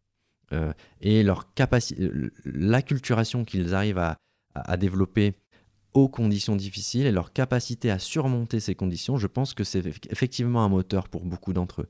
Euh, il y en a beaucoup qui, ont, euh, qui nous racontaient avec, euh, là encore, malice et un plaisir non fin, leur conditionnement, je parle vraiment de conditionnement, hein, des coureurs qui arrivent à l'avance à Frozenhead, hein, donc on est dans un parc naturel en altitude, hein, comme je le disais tout à l'heure en hiver, il y a une rivière qui coule juste à côté du camp et un finisseur nous racontait que lui, il est venu plusieurs semaines à l'avance et que il se trempait, il, s'était interdit de prendre des douches chaudes depuis plusieurs mois, au moment où son entraînement à la Barclay avait commencé, et que euh, est allé même au-delà de ça quand il est arrivé au camp. Euh, quelques semaines avant la Barclay, il arrive au camp et tous les jours, la, seule douche qu'il s'autorise, alors qu'il y a des sanitaires, hein, la seule douche, le seul bain qu'il s'autorise à prendre, c'est dans la rivière gelée. Donc il se trempe, il se trempe tous les jours pour se laver dans une rivière froide parce qu'il sait que il va devoir surmonter des moments où son corps va souffrir, il va devoir surmonter en fait le désagréable. Euh, il va devoir surmonter euh, l'inhabituel. Euh, il, va devoir surmonter tous ces messages que le corps envoie habituellement et qui poussent normalement chacun d'entre nous à abandonner, à ralentir, à revoir un peu le plan initial. Et eh bien ces gens-là, ils s'entraînent, ils se conditionnent à, à continuer coûte que coûte quoi que le corps en dise et quelles que soient les conditions. Est-ce que tu perçois chez les finisseurs, comme les coureurs plus globalement, une espèce de socle commun de motivation Pour quelles raisons ils sont là et qu'est-ce qu'ils viennent chercher? Est-ce que c'est vraiment une quête euh, individuelle ou est-ce qu'il y a quand même des, faisceaux convergents de, motivation, se prouver des choses, sortir d'une période difficile de vie, enfin d'autres critères? Alors on parlait de Nicolone qui lui, à ce moment-là, il, donc il était dépressif, euh, il se cherchait, il sortait de l'adolescence, hein, il a fini la Barclay très jeune, il avait une vingtaine d'années. Euh, donc lui, clairement, il avait besoin de se prouver, il nous l'a dit euh, texto, hein, ce sont vraiment ses mots, il avait besoin de se prouver que ça valait la peine de vivre. Pour lui, finir la Barclay, c'était devenu quelque chose de vital. Euh, voilà, il fallait qu'il s'accomplisse dans quelque chose et il avait décidé de, de, s'accomplir dans l'ultra running. Il a fait plusieurs courses, a eu assez vite un, bon niveau. Euh, et parce qu'il était dépressif, sa seule bouée, c'était l'ultra running et c'est devenu aussi la Barclay. Finir la Barclay était devenu vital, autant que de respirer, comme il nous le disait. Euh, donc ça, encore une fois, c'est un profil qui existe. Euh, je pense qu'il faut que la Barclay devienne nécessaire. Et finir la Barclay doit devenir effectivement nécessaire. Plus nécessaire que d'autres choses. Plus euh, finir une course, c'est toujours intéressant pour plein de gens. Il y a beaucoup de gens qui se préparent à ça, mais pour eux, il y a souvent un enjeu. Ils, arrivent souvent, là encore, à se conditionner pour que cela devienne quasiment impossible, inenvisageable pour eux de ne pas aller au bout. On peut prendre un, un, autre exemple, Travis Wildebourg, qui termine euh, qui court d'ailleurs à la même époque là, que, que euh, Nicolone. Euh, Travis Wildebourg, lui, il avait une maison avec sa compagne et il a choisi, enfin en tout cas il a, dit à sa compagne, bah, si je veux finir la Barclay, il avait échoué une première fois, une deuxième fois, si je veux finir la Barclay, mettons la maison en location, vivons dans un camping-car pendant un an, pour que au moment où j'aurai envie d'abandonner, je, puisse me dire non, je ne vais pas repasser ce même hiver dans un camping-car, euh, dans la promiscuité, dans des conditions euh, délicates, etc. Remettre euh, ma compagne aussi dans ce mode de vie-là, etc. à cause de moi. Voilà, il fallait que terminer la Barclay devienne nécessaire. Et il y en a beaucoup qui sont dans ce cas. Euh, Jared Campbell, lui, euh, il termine la Barclay euh, et en même temps, il vient de démolir sa maison pour la reconstruire de A à Z. Il est prêt. Enfin, ils sont tous lancés dans des espèces de projets comme ça un peu complexes et, ils essayent de se mettre des. si tu veux, des espèces de quêtes aussi personnelles à côté qui font qu'ils ne, ils ne peuvent pas abandonner au moment où ils ont envie d'abandonner, où le corps leur demande d'abandonner. Mais voilà, ça, c'en est certain. Euh, la majorité d'entre eux, c'est quelque chose de très personnel. C'est se prouver à soi. Il faut dire une chose, c'est qu'il n'y a rien à gagner à la Barclay. On me demande souvent pourquoi ils font tout ça, ces mecs-là? Qu'est-ce qu'ils viennent gagner? Euh, y a, En général, vous n'êtes pas attendu à la sortie de Frozenhead par le plus grand sponsor de, euh, de, course à pied du monde qui vient vous dire T'as fini la Barclay, voici un gros chèque pour devenir athlète sponsor. Quoi. tu gagnes pas de chèque à la Barclay, tu gagnes même pas un t-shirt. J'ai envie de dire, il y a beaucoup de courses où on gagne un t-shirt de finisher. À la Barclay, on gagne pas de t-shirt de finisher. À la Barclay, on gagne une poignée de main de lase et la satisfaction personnelle d'être allé au bout d'une course que personne ou presque personne ne finit. Est-ce qu'il pourrait y avoir presque une influence négative de la Barclay dans le sens, euh, cette dimension euh, addictive ou peut-être psychiatrique, l'impact qu'elle peut avoir sur les coureurs, cette dimension obsessionnelle? Est-ce que c'est aussi un, côté, euh, je sais pas c'est pervers, mais en tout cas plus sombre de, de, ce que peut être la Barclay et de la, l'intérêt que les coureurs peuvent, lui porter, qui n'arrivent finalement pas à, s'en défaire, et puis ils reviennent euh, année après année jusqu'à y arriver ou échouer à nouveau Honnêtement, je suis pas sûr que courir la Barclay et la finir relève de la psychiatrie. Tu, as utilisé le mot psychiatrique. Honnêtement, je pense pas qu'il y a c'est psychiatrique. Sauf euh, là, on prend l'exemple d'un coureur euh, dépressif. Alors peut-être que c'est une erreur de, ma part de le trop mettre, le mettre en avant, puisque beaucoup d'autres sont très normaux. Hein. Ils sont très normaux dans leur anormalité, évidemment, parce qu'ils se sont donné une quête presque inatteignable mais euh, ce sont des gens comme vous et moi, et ce qui nous a marqué aussi en les rencontrant, c'est que ce sont des gens très normaux. Donc je ne suis pas sûr qu'il y a un côté pervers à la Barclay. Peut-être que le côté le plus pervers à la Barclay, ce serait euh, d'être un étalon inatteignable et, justement de, peut-être que certaines personnes peuvent y aller avec de, mauvaises motivations. Peut-être que certains euh, peuvent y aller pour se tester. Peut-être que certains peuvent y aller pour justement se faire mal. Je pense que là, c'est mécomprendre la Barclay, comme je disais tout à l'heure. On va à la Barclay pour résoudre un problème. C'est presque, euh, euh, c'est un, puzzle, c'est presque une épreuve euh, psychologique, c'est presque une épreuve mentale. En fait, c'est un peu un jeu d'échecs. Tu vois, il y a un définisseur qui est aussi un, champion de Rubik's cube, par exemple, on raconte dans le livre. Bon voilà, ça relève de ce, c'est du, sport mental presque un peu. Hein. Et, donc, je, ne pense pas que il y ait un côté pervers là-dedans. chacun trouve ses bouées de sauvetage euh, et chacun essaye de s'accomplir dans des domaines euh, qui sont plus ou moins communs d'une certaine manière. Euh, mais il y a combien de personnes qui courent des marathons Il y, a combien de personnes qui vont faire de la haute montagne ou qui font du ski dans des, en risquant aussi leur vie, etc. Enfin voilà.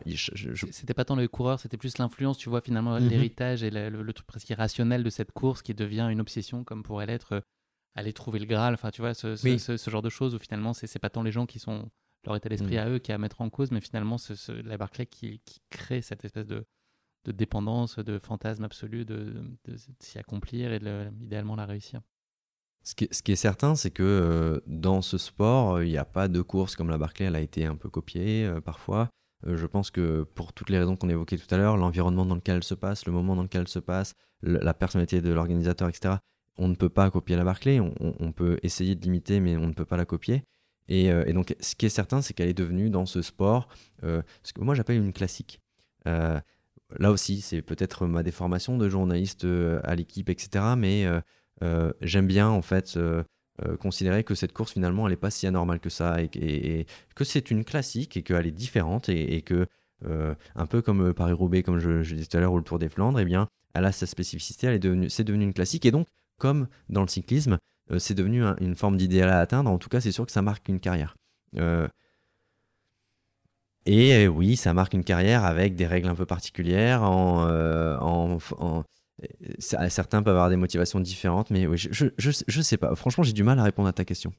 Sur la ligne de départ, est-ce que les coureurs que tu as observés, est-ce que tu vois des gens qui y croient, qui pensent que c'est possible, tous, ou est-ce que euh, certains sont, ou la plupart, ou la totalité sont bouffés par le, par le doute et, et l'angoisse de se lancer Ça, c'est rigolo. c'est vrai qu'à alors en, ultra, notamment en trail, peut-être pas tout le temps, mais en ultra, il y a beaucoup d'angoisse au départ d'une course. On voit beaucoup de gens qui se demandent un peu ce qui va leur arriver. Est-ce que le ciel va me tomber sur la tête? Est-ce que je vais tenir jusqu'au bout, etc. Évidemment, à la Barclay, c'est encore décuplé parce que les chances d'aller jusqu'au bout, elles sont très restreintes. Et les chances qu'il vous arrive quand même des problèmes. Quand je dis des problèmes, c'est euh, ça reste.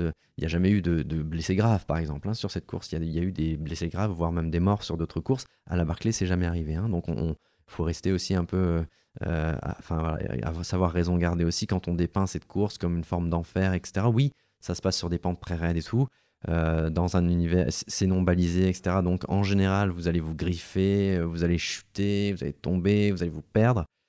et donc ça suscite plein d'angoisse. maintenant, pour répondre à ta question, je pense que certains ont cette angoisse, savent qu'il faut passer par là pour aller au bout, et donc ont clairement l'objectif d'aller au bout, même si en soi, euh, ils savent qu'ils ont extrêmement peu de chances d'y aller. Et puis, parmi les finisseurs, euh, je pense qu'aucun finisseur n'a pris le départ de la course sans se dire qu'il irait au bout. C'est-à-dire que euh, on, je pense pas qu'on puisse aller à la Barclay sans être persuadé qu'on va aller au bout. Parce que, comme je le disais tout à l'heure, la Barclay, c'est une course qui vous envoie sans arrêt des signaux pour vous dire abandonne, ça ne sert à rien. Tu vas, être battu par la course elle-même. Pourquoi te faire encore mal? Pourquoi euh, dépasser ce stade où tu ne sens plus ton corps? Pourquoi continuer à te griffer? Pourquoi continuer tout ça? Pourquoi courir en pleine nuit, sous la pluie, une pluie glaçante, etc. Ces messages-là te seront envoyés, quoi qu'il arrive. Jonathan Bacham, un, définisseur qu'on a rencontré, disait En fait, ça sert à rien d'espérer qu'il ne pleuve pas à la Barclay, par exemple. Ou ça sert à rien de, euh, de redouter la pluie ou de redouter l'humidité il va faire mauvais. À la Barclay, il fait toujours mauvais. Elle est organisée à la sortie d'hiver, l'un des week-ends les plus pluvieux de, de, l'année dans le Tennessee. C'est fait exprès. Il va pleuvoir, il va faire froid, il, euh, y aura probablement du, du, brouillard, etc. Donc, tout simplement, il faut faire fi de tout ça et euh, avoir confiance en sa capacité à justement surmonter les difficultés. Euh, et tous ces mecs-là sont mus par cette certitude au moment où ils prennent le départ, je pense, que quoi qu'il se passe, ils continueront même si ça se passe pas toujours comme ça, même si finalement le corps finit par les vaincre ou la tête finit par abandonner. Euh, mais on euh, on peut pas aller au bout de la Barclay en se disant bon, si tout va bien, j'irai au bout. C'est lancé. En fait, quoi qu'il se passe, j'irai au bout. Peut-être que parfois on se berce d'illusions, mais il faut partir comme ça.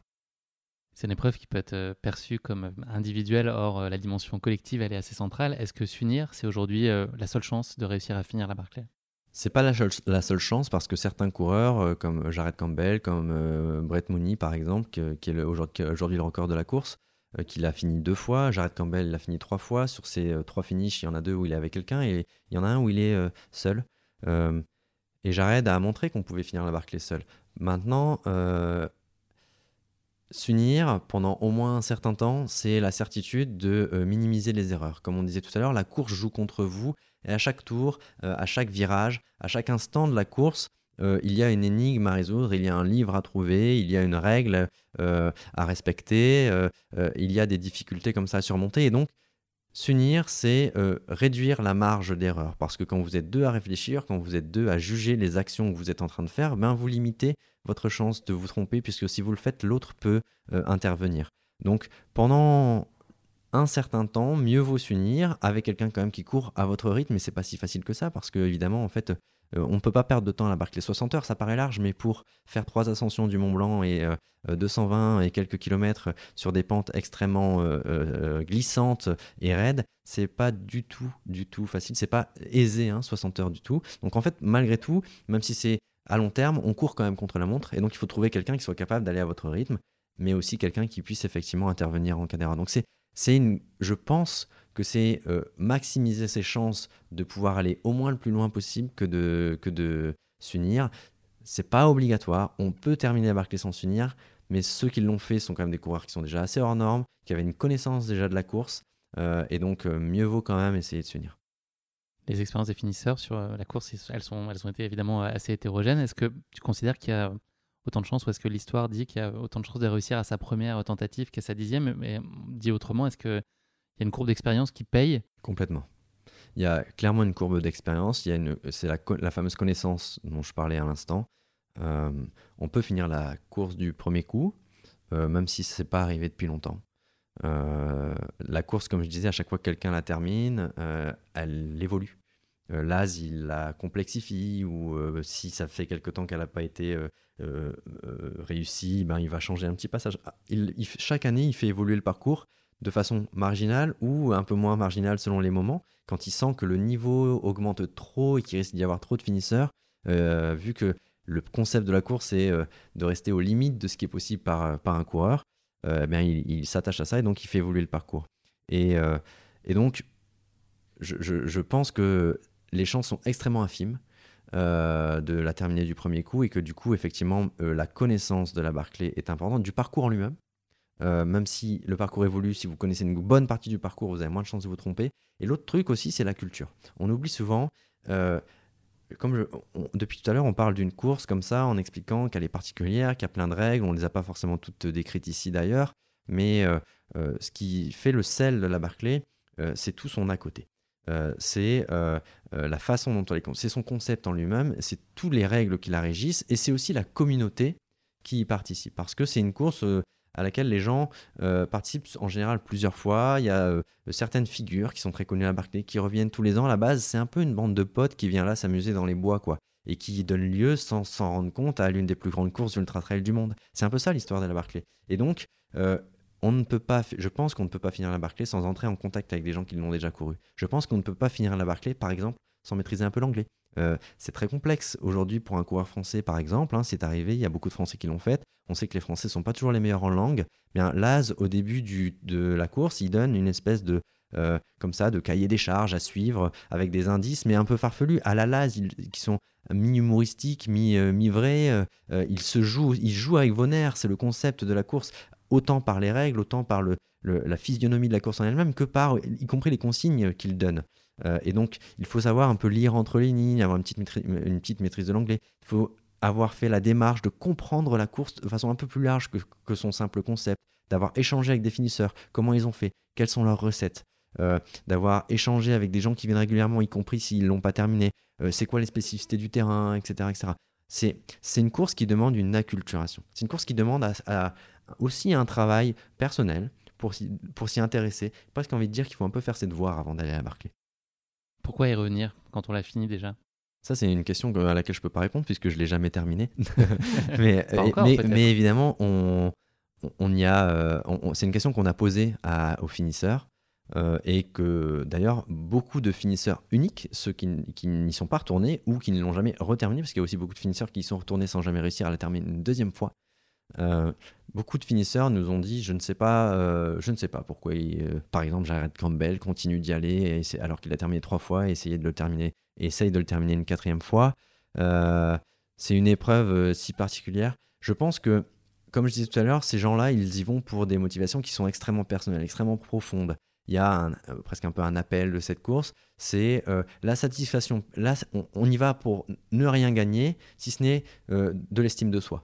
Euh, si ce n'est la certitude d'être capable, lorsque la vie fait front, euh, euh, pardon, lorsque la vie part de travers, de faire front.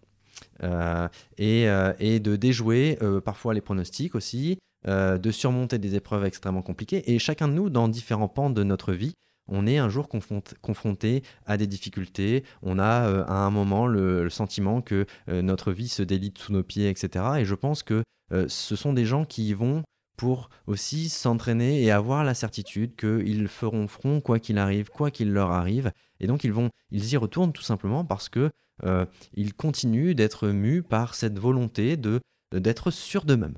Euh, et sûr de pouvoir continuer à avancer quoi qu'il arrive dans leur vie comme en course à pied, je pense. Je pense que c'est vraiment ça, hein. c'est quelque chose de très personnel, la motivation.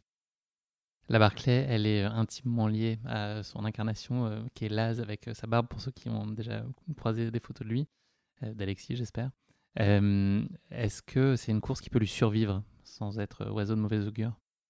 Alors là, c'est une autre question qu'on nous pose à chaque fois. Vraiment, c'est marrant parce que du coup, on a, donc on a fait La Barclay sans pitié, on a, on a fait plusieurs projections, on a fait le livre, on a rencontré des lecteurs, on a fait l'adaptation du livre en documentaire, on a fait aussi des projections. Et à chaque fois, on fait un petit, euh, des petites questions-réponses à la fin de, nos projections, de, séances de signature, etc. Et je pense qu'il n'y a pas eu une projection où on ne nous a pas posé la question. Est-ce que la Barclay peut survivre à, Laz? Est-ce que le jour où Laz ne sera plus là, ce n'est pas quelqu'un qui est tout jeune, hein, euh, est-ce que cette course peut lui survivre? J'ai du mal aussi à répondre à cette question. Je, pense que euh, je pense que oui, mais ce qui est certain, c'est que euh, une part de l'âme de la Barclay disparaîtra parce qu'il en est aussi un peu le garant. Euh, lui dit qu'il a déjà choisi son successeur. Il n'a pas dit qui, qui c'était. C'est certainement L'une de ces personnes dont on parlait tout à l'heure, je disais qu'autour de lui, il y avait une petite communauté qui était là depuis des années, qui revenait tous les ans, des, amis de, de Laz en partie, euh, les enfants des amis de Laz, puisque la course est née en 86, donc ceux qui étaient tout jeunes quand euh, la course a été créée aujourd'hui sont des adultes, ont même parfois des enfants, etc. Et ces gens-là souvent se retrouvent, c'est le week-end dans l'année où ils se retrouvent, il se trouve qu'il y a d'autres personnes qui viennent courir avec eux, mais c'est un peu leur week-end de potes qu'ils ont ouvert un peu au monde entier aujourd'hui. Euh, et donc il y a cette petite communauté au coin du feu, probablement que le successeur de Laz est parmi eux selon sa volonté en tout cas. Euh, ce qui est à peu près certain, c'est que contrairement à d'autres cours, je ne pense pas qu'un jour la Barclay puisse être euh, rachetée, par exemple, hein, par une autre épreuve, intégrer un circuit un peu plus régulier, etc. Je, crois que ça restera, en tout cas dans les prochaines années, dans les 10, 20 prochaines années, euh, si jamais il y a effectivement un successeur choisi par Laz, ça restera cette course à part. je pense que la course ne pourra pas s'arrêter dans la mesure où elle est devenue aujourd'hui un vrai phénomène mondial dans ce, dans ce sport qui est l'ultra trail, qui est qui s'est généralisé, euh, qui est de plus en plus populaire, etc. Donc ça me paraît inenvisageable que la Barclay s'arrête. Euh, la Barclay changera, en revanche. Qu'est-ce que hum, cette expérience à la Barclay et puis ces rencontres, surtout euh, que tu as, tu as connues, elles ont changé pour toi? Est-ce que c'est le regard sur la course à l'évidence, mais est-ce que c'est aussi une compréhension plus large de la discipline et de l'ultra-running, de, de, de, la montagne Est-ce que c'est des leviers psychologiques qui s'actionnent face à ce type de défi? Est-ce que c'est d'autres choses? Qu'est-ce que ça t'a finalement appris? Déjà, ça m'a appris à ne pas être trop péremptoire par rapport à ce que je considérais comme euh, étant du sport et du sport de haut niveau. Euh, hein, mais je pense que je l'ai déjà répété pas mal depuis le début, mais euh, moi, tout en étant à l'équipe, je, déteste en fait les discours tout, tout fait sur ça, c'est une vraie course, ça, c'en est pas une, ça, c'est du haut niveau, ça, c'en est pas vraiment, etc., etc. En fait, je pense que euh, toutes les épreuves sportives, euh, aussi basiques soient-elles, ont un intérêt euh, parce qu'elles racontent aussi des histoires ou elles permettent de raconter des histoires et puis elles permettent à certaines personnes de s'accomplir. La Barclay a quelque chose d'unique et ça, c'est quelque chose que j'ai appris, si tu veux. C'est que justement, tous les coureurs viennent chercher quelque chose qui leur est très personnel dans une épreuve, quelle qu'elle soit. Et on peuvent avoir un sentiment d'accomplissement quel que soit le niveau qui est le leur. Et là, il tient énormément à ça. La Barclay est une course unique parce que euh, il ne s'agit pas d'un tirage au sort. Il ne s'agit pas non plus d'une sélection des meilleurs coureurs euh, qui peuvent prendre le départ, comme dans certaines autres épreuves. Euh, la Barclay, c'est une lettre de motivation qu'on envoie à l'organisateur un jour précis dans l'année, et c'est lui qui choisit. Et alors, ça peut paraître très arbitraire, ça l'est. il le revendique à, 100%, mais il le fait parce que justement, il a à cœur que sur la ligne de départ, parmi les 40, il y en a qui viennent pour faire 5 tours. Il y en a d'autres qui viennent pour faire peut-être trois tours. Pour eux, en fait, leur objectif, ce qui les obsède, c'est de faire trois tours à la Barclay parce que quoi qu'il arrive, soit ils ont 55 ans et ils savent qu'en fait, ils n'arriveront pas à aller au-delà, ils n'ont pas les, les cinq tours dans les jambes, mais en fait, déjà faire trois tours à la Barclay, pour eux, ce serait l'accomplissement d'une vie. Et puis, il y en a d'autres euh, que Laz fait venir parce qu'ils lui écrivent une lettre dans laquelle ils disent que pour eux, faire un tour de la Barclay serait déjà un, exploit incommensurable parce qu'ils ont eu telle ou telle épreuve dans leur vie, parce qu'ils ont commencé le sport plus ou moins récemment, ben, peu, importe en fait leur parcours, ils vont le toucher euh, en lui disant que ben, pour eux, voilà, c'est euh, un niveau qui peut paraître faible par rapport à d'autres, etc., mais qui euh, pour eux est déjà énorme. Et, et Laz tient à ce qu'il y ait ce panel comme ça de coureurs assez divers au début d'une course. Et, donc ça, c'est un premier truc auquel moi je, tiens beaucoup et qui m'a beaucoup touché. Et c'est un peu pareil dans certaines courses, à, l'UTMB, même si maintenant, il y a un tirage au sort, c'est beaucoup plus dur d'avoir une place, etc. Euh, bah, il y a aussi des gens qui viennent et, pour qui être au départ de cette course, c'est déjà une victoire, etc. Et ça, ça me plaît énormément. Et donc, ça m'apprend à ne surtout pas hiérarchiser et les sports euh, et aussi les épreuves sportives, en fait. Voilà, le sport, c'est universel, c'est un truc qui nous touche. Toutes les épreuves, elles méritent qu'on les raconte, qu'on s'y intéresse. Et bon, bah, certes, la Barclay n'est pas la moins intéressante d'entre elles, mais euh, finalement, on peut avoir de très très belles histoires dans des courses apparemment un peu anodines.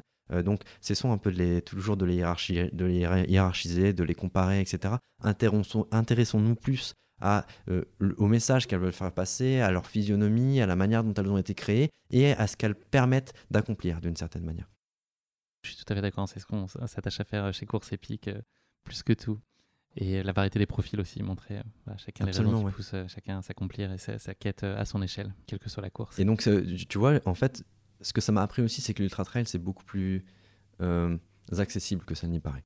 Alors ça, j'en étais déjà plus ou moins comparé, mais il y a énormément de gens, et ça c'est la réponse, la, la question qu'on vous pose à, tous, tous ceux qui nous écoutent et qui courent, surtout ceux qui font de l'ultra, des courses au-delà de 50 km, mais comment tu fais que euh, c'est quand même pas euh, accessible à tout le monde, etc. En fait, ce, qu'on se rend compte, c'est que notamment euh, dans une course presque impossible à terminer, en fait, c'est une course qui normalement n'est pas possible, mais certains y arrivent quand même.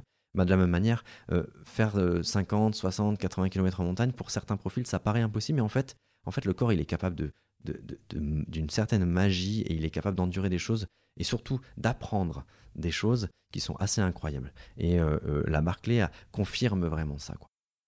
Est-ce que tu as développé un attachement, un affect particulier à la Barclay ou tu as quand même un œil de professionnel, un regard d'abord sur euh, les potentialités de ce que tu peux y raconter, transmettre, mais dans un cadre journalistique? Je pense que j'ai évidemment développé un, un intérêt particulier pour la Barclay et c'est une course qui me tient à cœur. Parce que euh, euh, on y a. Déjà, je, suis extrêmement sensible à son concept. Comme je disais tout à l'heure, je pense que le créateur de la course, c'est actuellement l'inventeur des meilleurs concepts de course à pied qui existent. On pourrait parler du dernier homme debout, qui est la Backyard, hein, qui est euh, donc ce concept où vous avez une heure pour faire 6 et quelques kilomètres à la vitesse que vous voulez, mais il faut continuer toutes les heures à reprendre un nouveau départ. Et puis on voit des gens qui courent pendant 80, 85 heures et qui, qui sont vainqueurs de ces épreuves-là alors qu'ils ont 40, 45 ans. Enfin voilà, ça permet, comme je disais tout à l'heure, de faire émerger d'autres profils. Et donc il a inventé tout un tas de concepts comme ça qui, pour moi, euh, euh, sont une espèce de leg pour ce sport, font avancer ce sport, le font évoluer, et puis surtout le rendre plus accessible à d'autres profils, permettre à, permettre à des gens qui habituellement ne viendraient pas sur nos épreuves, sur, dans ne pratiqueraient pas ce sport, ben de le pratiquer malgré tout. Donc ça, ça élargit aussi un peu euh, le champ de vision de la discipline, et ça j'y suis très, très sensible. Je suis très sensible à ce que l'AS crée de manière générale, et je suis très sensible à la communauté de la Barclay, comme je disais tout à l'heure. Il y a 40 euh, coureurs au départ. Certains peut-être ont eu la chance d'aller courir aux États-Unis parmi ceux qui nous écoutent. Euh, les courses américaines, c'est assez différent des courses européennes où il y a une arche de départ, euh, parfois 1000, 2000, 3000 coureurs au départ, etc. Aux États-Unis, souvent les courses sont de moindre envergure. c'est un peu plus l'expérience de la wilderness, la fameuse wilderness américaine. Et, donc la Barclay est un peu dans cet esprit presque un peu marginal euh, et les gens qui y viennent, il y, a cet esprit d'entraide, etc. Les médias sont beaucoup plus absents. Il y a des médias qui sont un peu triés sur le volet. Tous les ans, l'AS autorise 6, 7 journalistes à venir, pas plus. Donc en fait, là aussi, ça, ça, ça, ça favorise le récit, ça, ça, favorise le fait de raconter des histoires, puisque pareil, les, médias n'ont pas le droit d'aller sur le parcours, sauf à un endroit en particulier. Là encore, dans notre société où tout est filmé, tout est retransmis en direct, tout est raconté sur les réseaux sociaux, euh, au fur et à mesure que ça se déroule, euh, c'est une anomalie. Et euh, c'est une, anomalie par son concept, et c'est une anomalie par la manière dont elle est racontée aujourd'hui. Ça reste une, course qui est presque un mythe, en fait. Hein. On, est, dans une forme de mythologie. Et là, il tient énormément, il dit toujours, personne ne sait ce, qui se passe sur le parcours, pendant la course, c'est aux coureurs de raconter leur histoire. Il tient à ça, en fait. il tient à, ce mysticisme, il tient à cette mythologie. Et, en ça, c'est une course unique qui, effectivement, pour moi, est, voilà, j'y suis extrêmement attaché. Après, ça m'empêche pas de garder un œil très professionnel dessus et, d'y aller aussi parce que je trouve qu'elle est intéressante, y compris du point de vue du niveau, c'est-à-dire c'est une course très relevée, euh, qui est très, intéressant, très intéressante à raconter parce qu'il y a certains des meilleurs athlètes de notre sport qui y vont, euh, même s'ils ont des profils un peu plus variés ou un peu différents que ceux qui courent l'UTMB par exemple. Mais euh, voilà, c'est une course de niveau extrêmement relevé, mais qui a en plus ce petit sel. quoi. Est-ce que tu as envisagé ne serait-ce qu'une demi-seconde d'y aller de la courir? De la courir. Oui, je pense que quand on va à, la Barclay en tant que journaliste, il y a et peut-être et puis un suiveur et d'ailleurs il y a beaucoup de finisseurs qui sont des gens qui sont allés euh, d'abord pour assister à un autre coureur et qui ont découvert la course, qui ont été pris qui se sont pris au jeu et qui ont fini par euh, euh, par la courir eux-mêmes. Il y a beaucoup de gens comme ça. Et, évidemment, ça m'a traversé l'esprit. voilà, aujourd'hui, je m'interdis pas un jour de candidater. Moi, je peux tout de suite vous le dire, hein, mon climax, ce sera faire un tour. Si déjà je fais un tour, je serai très content. tu sais quel jour euh, envoyer ta demande d'inscription? Je pense que je pourrais le savoir très facilement, mais je ne le dirai pas ici. Bien sûr. J'ai cru comprendre que ton histoire avec la Barclay n'était pas tout à fait terminée. Il y a des projets euh, encore en lien avec la course qui euh, semblent se dessiner, de ce que j'ai compris. Est-ce que tu peux nous en parler? Est-ce que c'est prématuré? Non, alors l'histoire avec la Barclay, elle est quand même plutôt terminée. En tout cas, en termes de gros projets qu'on mènerait avec, euh, Alexis, etc. On s'interdit pas d'y retourner, je pense qu'on y retournera, etc. On s'interdit pas non plus un jour si on a envie de refaire quelque chose. Je pense par exemple qu'on fera une mise à jour du livre. Euh, ce qui, le livre aujourd'hui, donc, qui recense les 15 interviews des 15 finisseurs et on raconte l'histoire de la Barclay par le biais de ceux qui l'ont terminé. Évidemment, la course joue avec nous, pour une fois. Hein. Euh, elle joue contre les coureurs, mais elle joue avec nous parce que ben, ce livre, il n'a pas besoin d'être mis à jour tous les ans puisqu'il y, a assez peu de finisseurs donc euh, là, par exemple, le livre est sorti il y a bientôt il y a un an et demi et il est encore pleinement d'actualité, les deux dernières éditions n'ayant pas donné de finisseur. Mais donc, un jour où euh, il y aura un nouveau finisseur ou une finisseuse, on l'espère, probablement qu'on mettra à jour le livre. Et puis, je pense qu'on on y retournera ou on traitera la course par le biais d'angles moins directs, moins frontaux. Moi, je travaille sur un projet sur les, femmes dans la course à pied voilà, ça c'est un truc qu'on a à long terme, qu'on va très certainement développer. Et euh, la Barclay sera euh, un visage de cette question-là, mais elle ne sera plus euh, le cœur même du projet. C'en est fini pour la Barclay, on tourne cette belle page, mais il y en a encore beaucoup d'autres qui, vont être écrites. Est-ce qu'il y a un projet, un défi, une histoire que tu as absolument envie un jour de partager, de raconter? Est-ce que tu as, toi, on parlait de Graal tout à l'heure, est-ce qu'il y a un sujet qui t'est particulièrement cher et que un jour euh, tu aimerais lui donner corps? Il y en a, il y en a plusieurs. Euh, euh, je, pense que les, ce qui m'intéresse pas mal, c'est l'histoire des sentiers. Le trail, c'est un, une discipline qui se court sur des sentiers, hein, c'est son nom. et souvent, on oublie un peu quels sont ces sentiers, quelles sont leurs histoires. Euh, comment ils ont été construits, qu'est-ce qu'ils véhiculent. Souvent, on se rend compte qu'en fait, euh, leur histoire, elle est au moins aussi intéressante que la course et que euh, l'imbrication de la course sur ces sentiers donne quelque chose de très intéressant. Donc voilà, moi, l'histoire des sentiers, ça m'intéresse pas mal. Et il est probable que dans les années à venir, ce sera pas immédiat, etc. Mais j'aimerais que travailler un peu plus longuement sur ce truc-là et sur les grands sentiers et, et pourquoi pas aussi les records qui y sont attachés. Je te propose de conclure cet épisode non pas avec le mot de la fin, mais avec le motto de la fin. Est-ce que tu as une devise qui illustrerait, euh, synthétiserait ta, philosophie de vie? Un mantra? Mmh, Non, je ne sais pas, rester curieux, profiter. c'est très simple, hein, mais... Euh, On prend. Merci beaucoup Aurélien, c'est malheureusement déjà la fin de cet épisode. Merci d'avoir partagé avec nous ton regard. Merci à toi Guillaume, merci à ceux qui nous écoutent. Ouais. Écoute, ils sont nombreux parce que c'est une course qui, qui fascine, euh, j'en doute pas. Merci donc d'avoir posé ton regard éminemment averti sur cette course qui n'a presque plus de secret pour toi, même si elle en revêt beaucoup. Tu es probablement un de ces observateurs qui en a déverrouillé le plus grand nombre. Félicitations encore pour le travail passionnant et c'est très sincère, hein, extrêmement soigné que tu as livré avec euh, Alexis sur ces différents projets en lien avec la Barclay. J'invite nos auditeurs qui voudraient en savoir plus à se ruer sur les deux films dont nous avons parlé aujourd'hui, euh, La Barclay sans pitié, le finisseur, enfin les finisseurs pardon, et le livre qui lui est euh, associé, qui est disponible donc aux éditions Mons, on l'aura compris. Il y a encore euh, beaucoup de choses à, découvrir sur cette course au-delà de tout ce qu'on a pu se raconter aujourd'hui. Donc euh, j'invite vraiment chacun, si le cœur vous en dit, à aller vous plonger dans ces euh, documents extrêmement riches. Je te souhaite beaucoup de bonheur pour la suite, Aurélien, beaucoup d'accomplissement dans la réalisation Merci de tes beaucoup. futurs projets. Je n'en doute pas qu'il y en aura une multitude. Merci pour ton temps. Merci à toi, merci Guillaume, merci pour ton intérêt et puis euh, merci pour ce moment, c'était très agréable. Avec plaisir. À bientôt. À bientôt, au revoir. Merci à tous d'avoir écouté cet épisode. Si vous l'avez écouté jusqu'ici, c'est qu'il vous a probablement plu, alors n'hésitez pas à le partager autour de vous et également à vous abonner, à noter et à rédiger un avis sur votre plateforme d'écoute favorite. C'est essentiel pour que Course Épique soit mise en avant et puisse ainsi continuer à se développer. Cela ne vous prendra que quelques secondes et ça change beaucoup de choses pour le podcast. Merci encore infiniment pour votre soutien et pour votre fidélité et je vous dis à très bientôt pour une nouvelle course épique. Évidemment.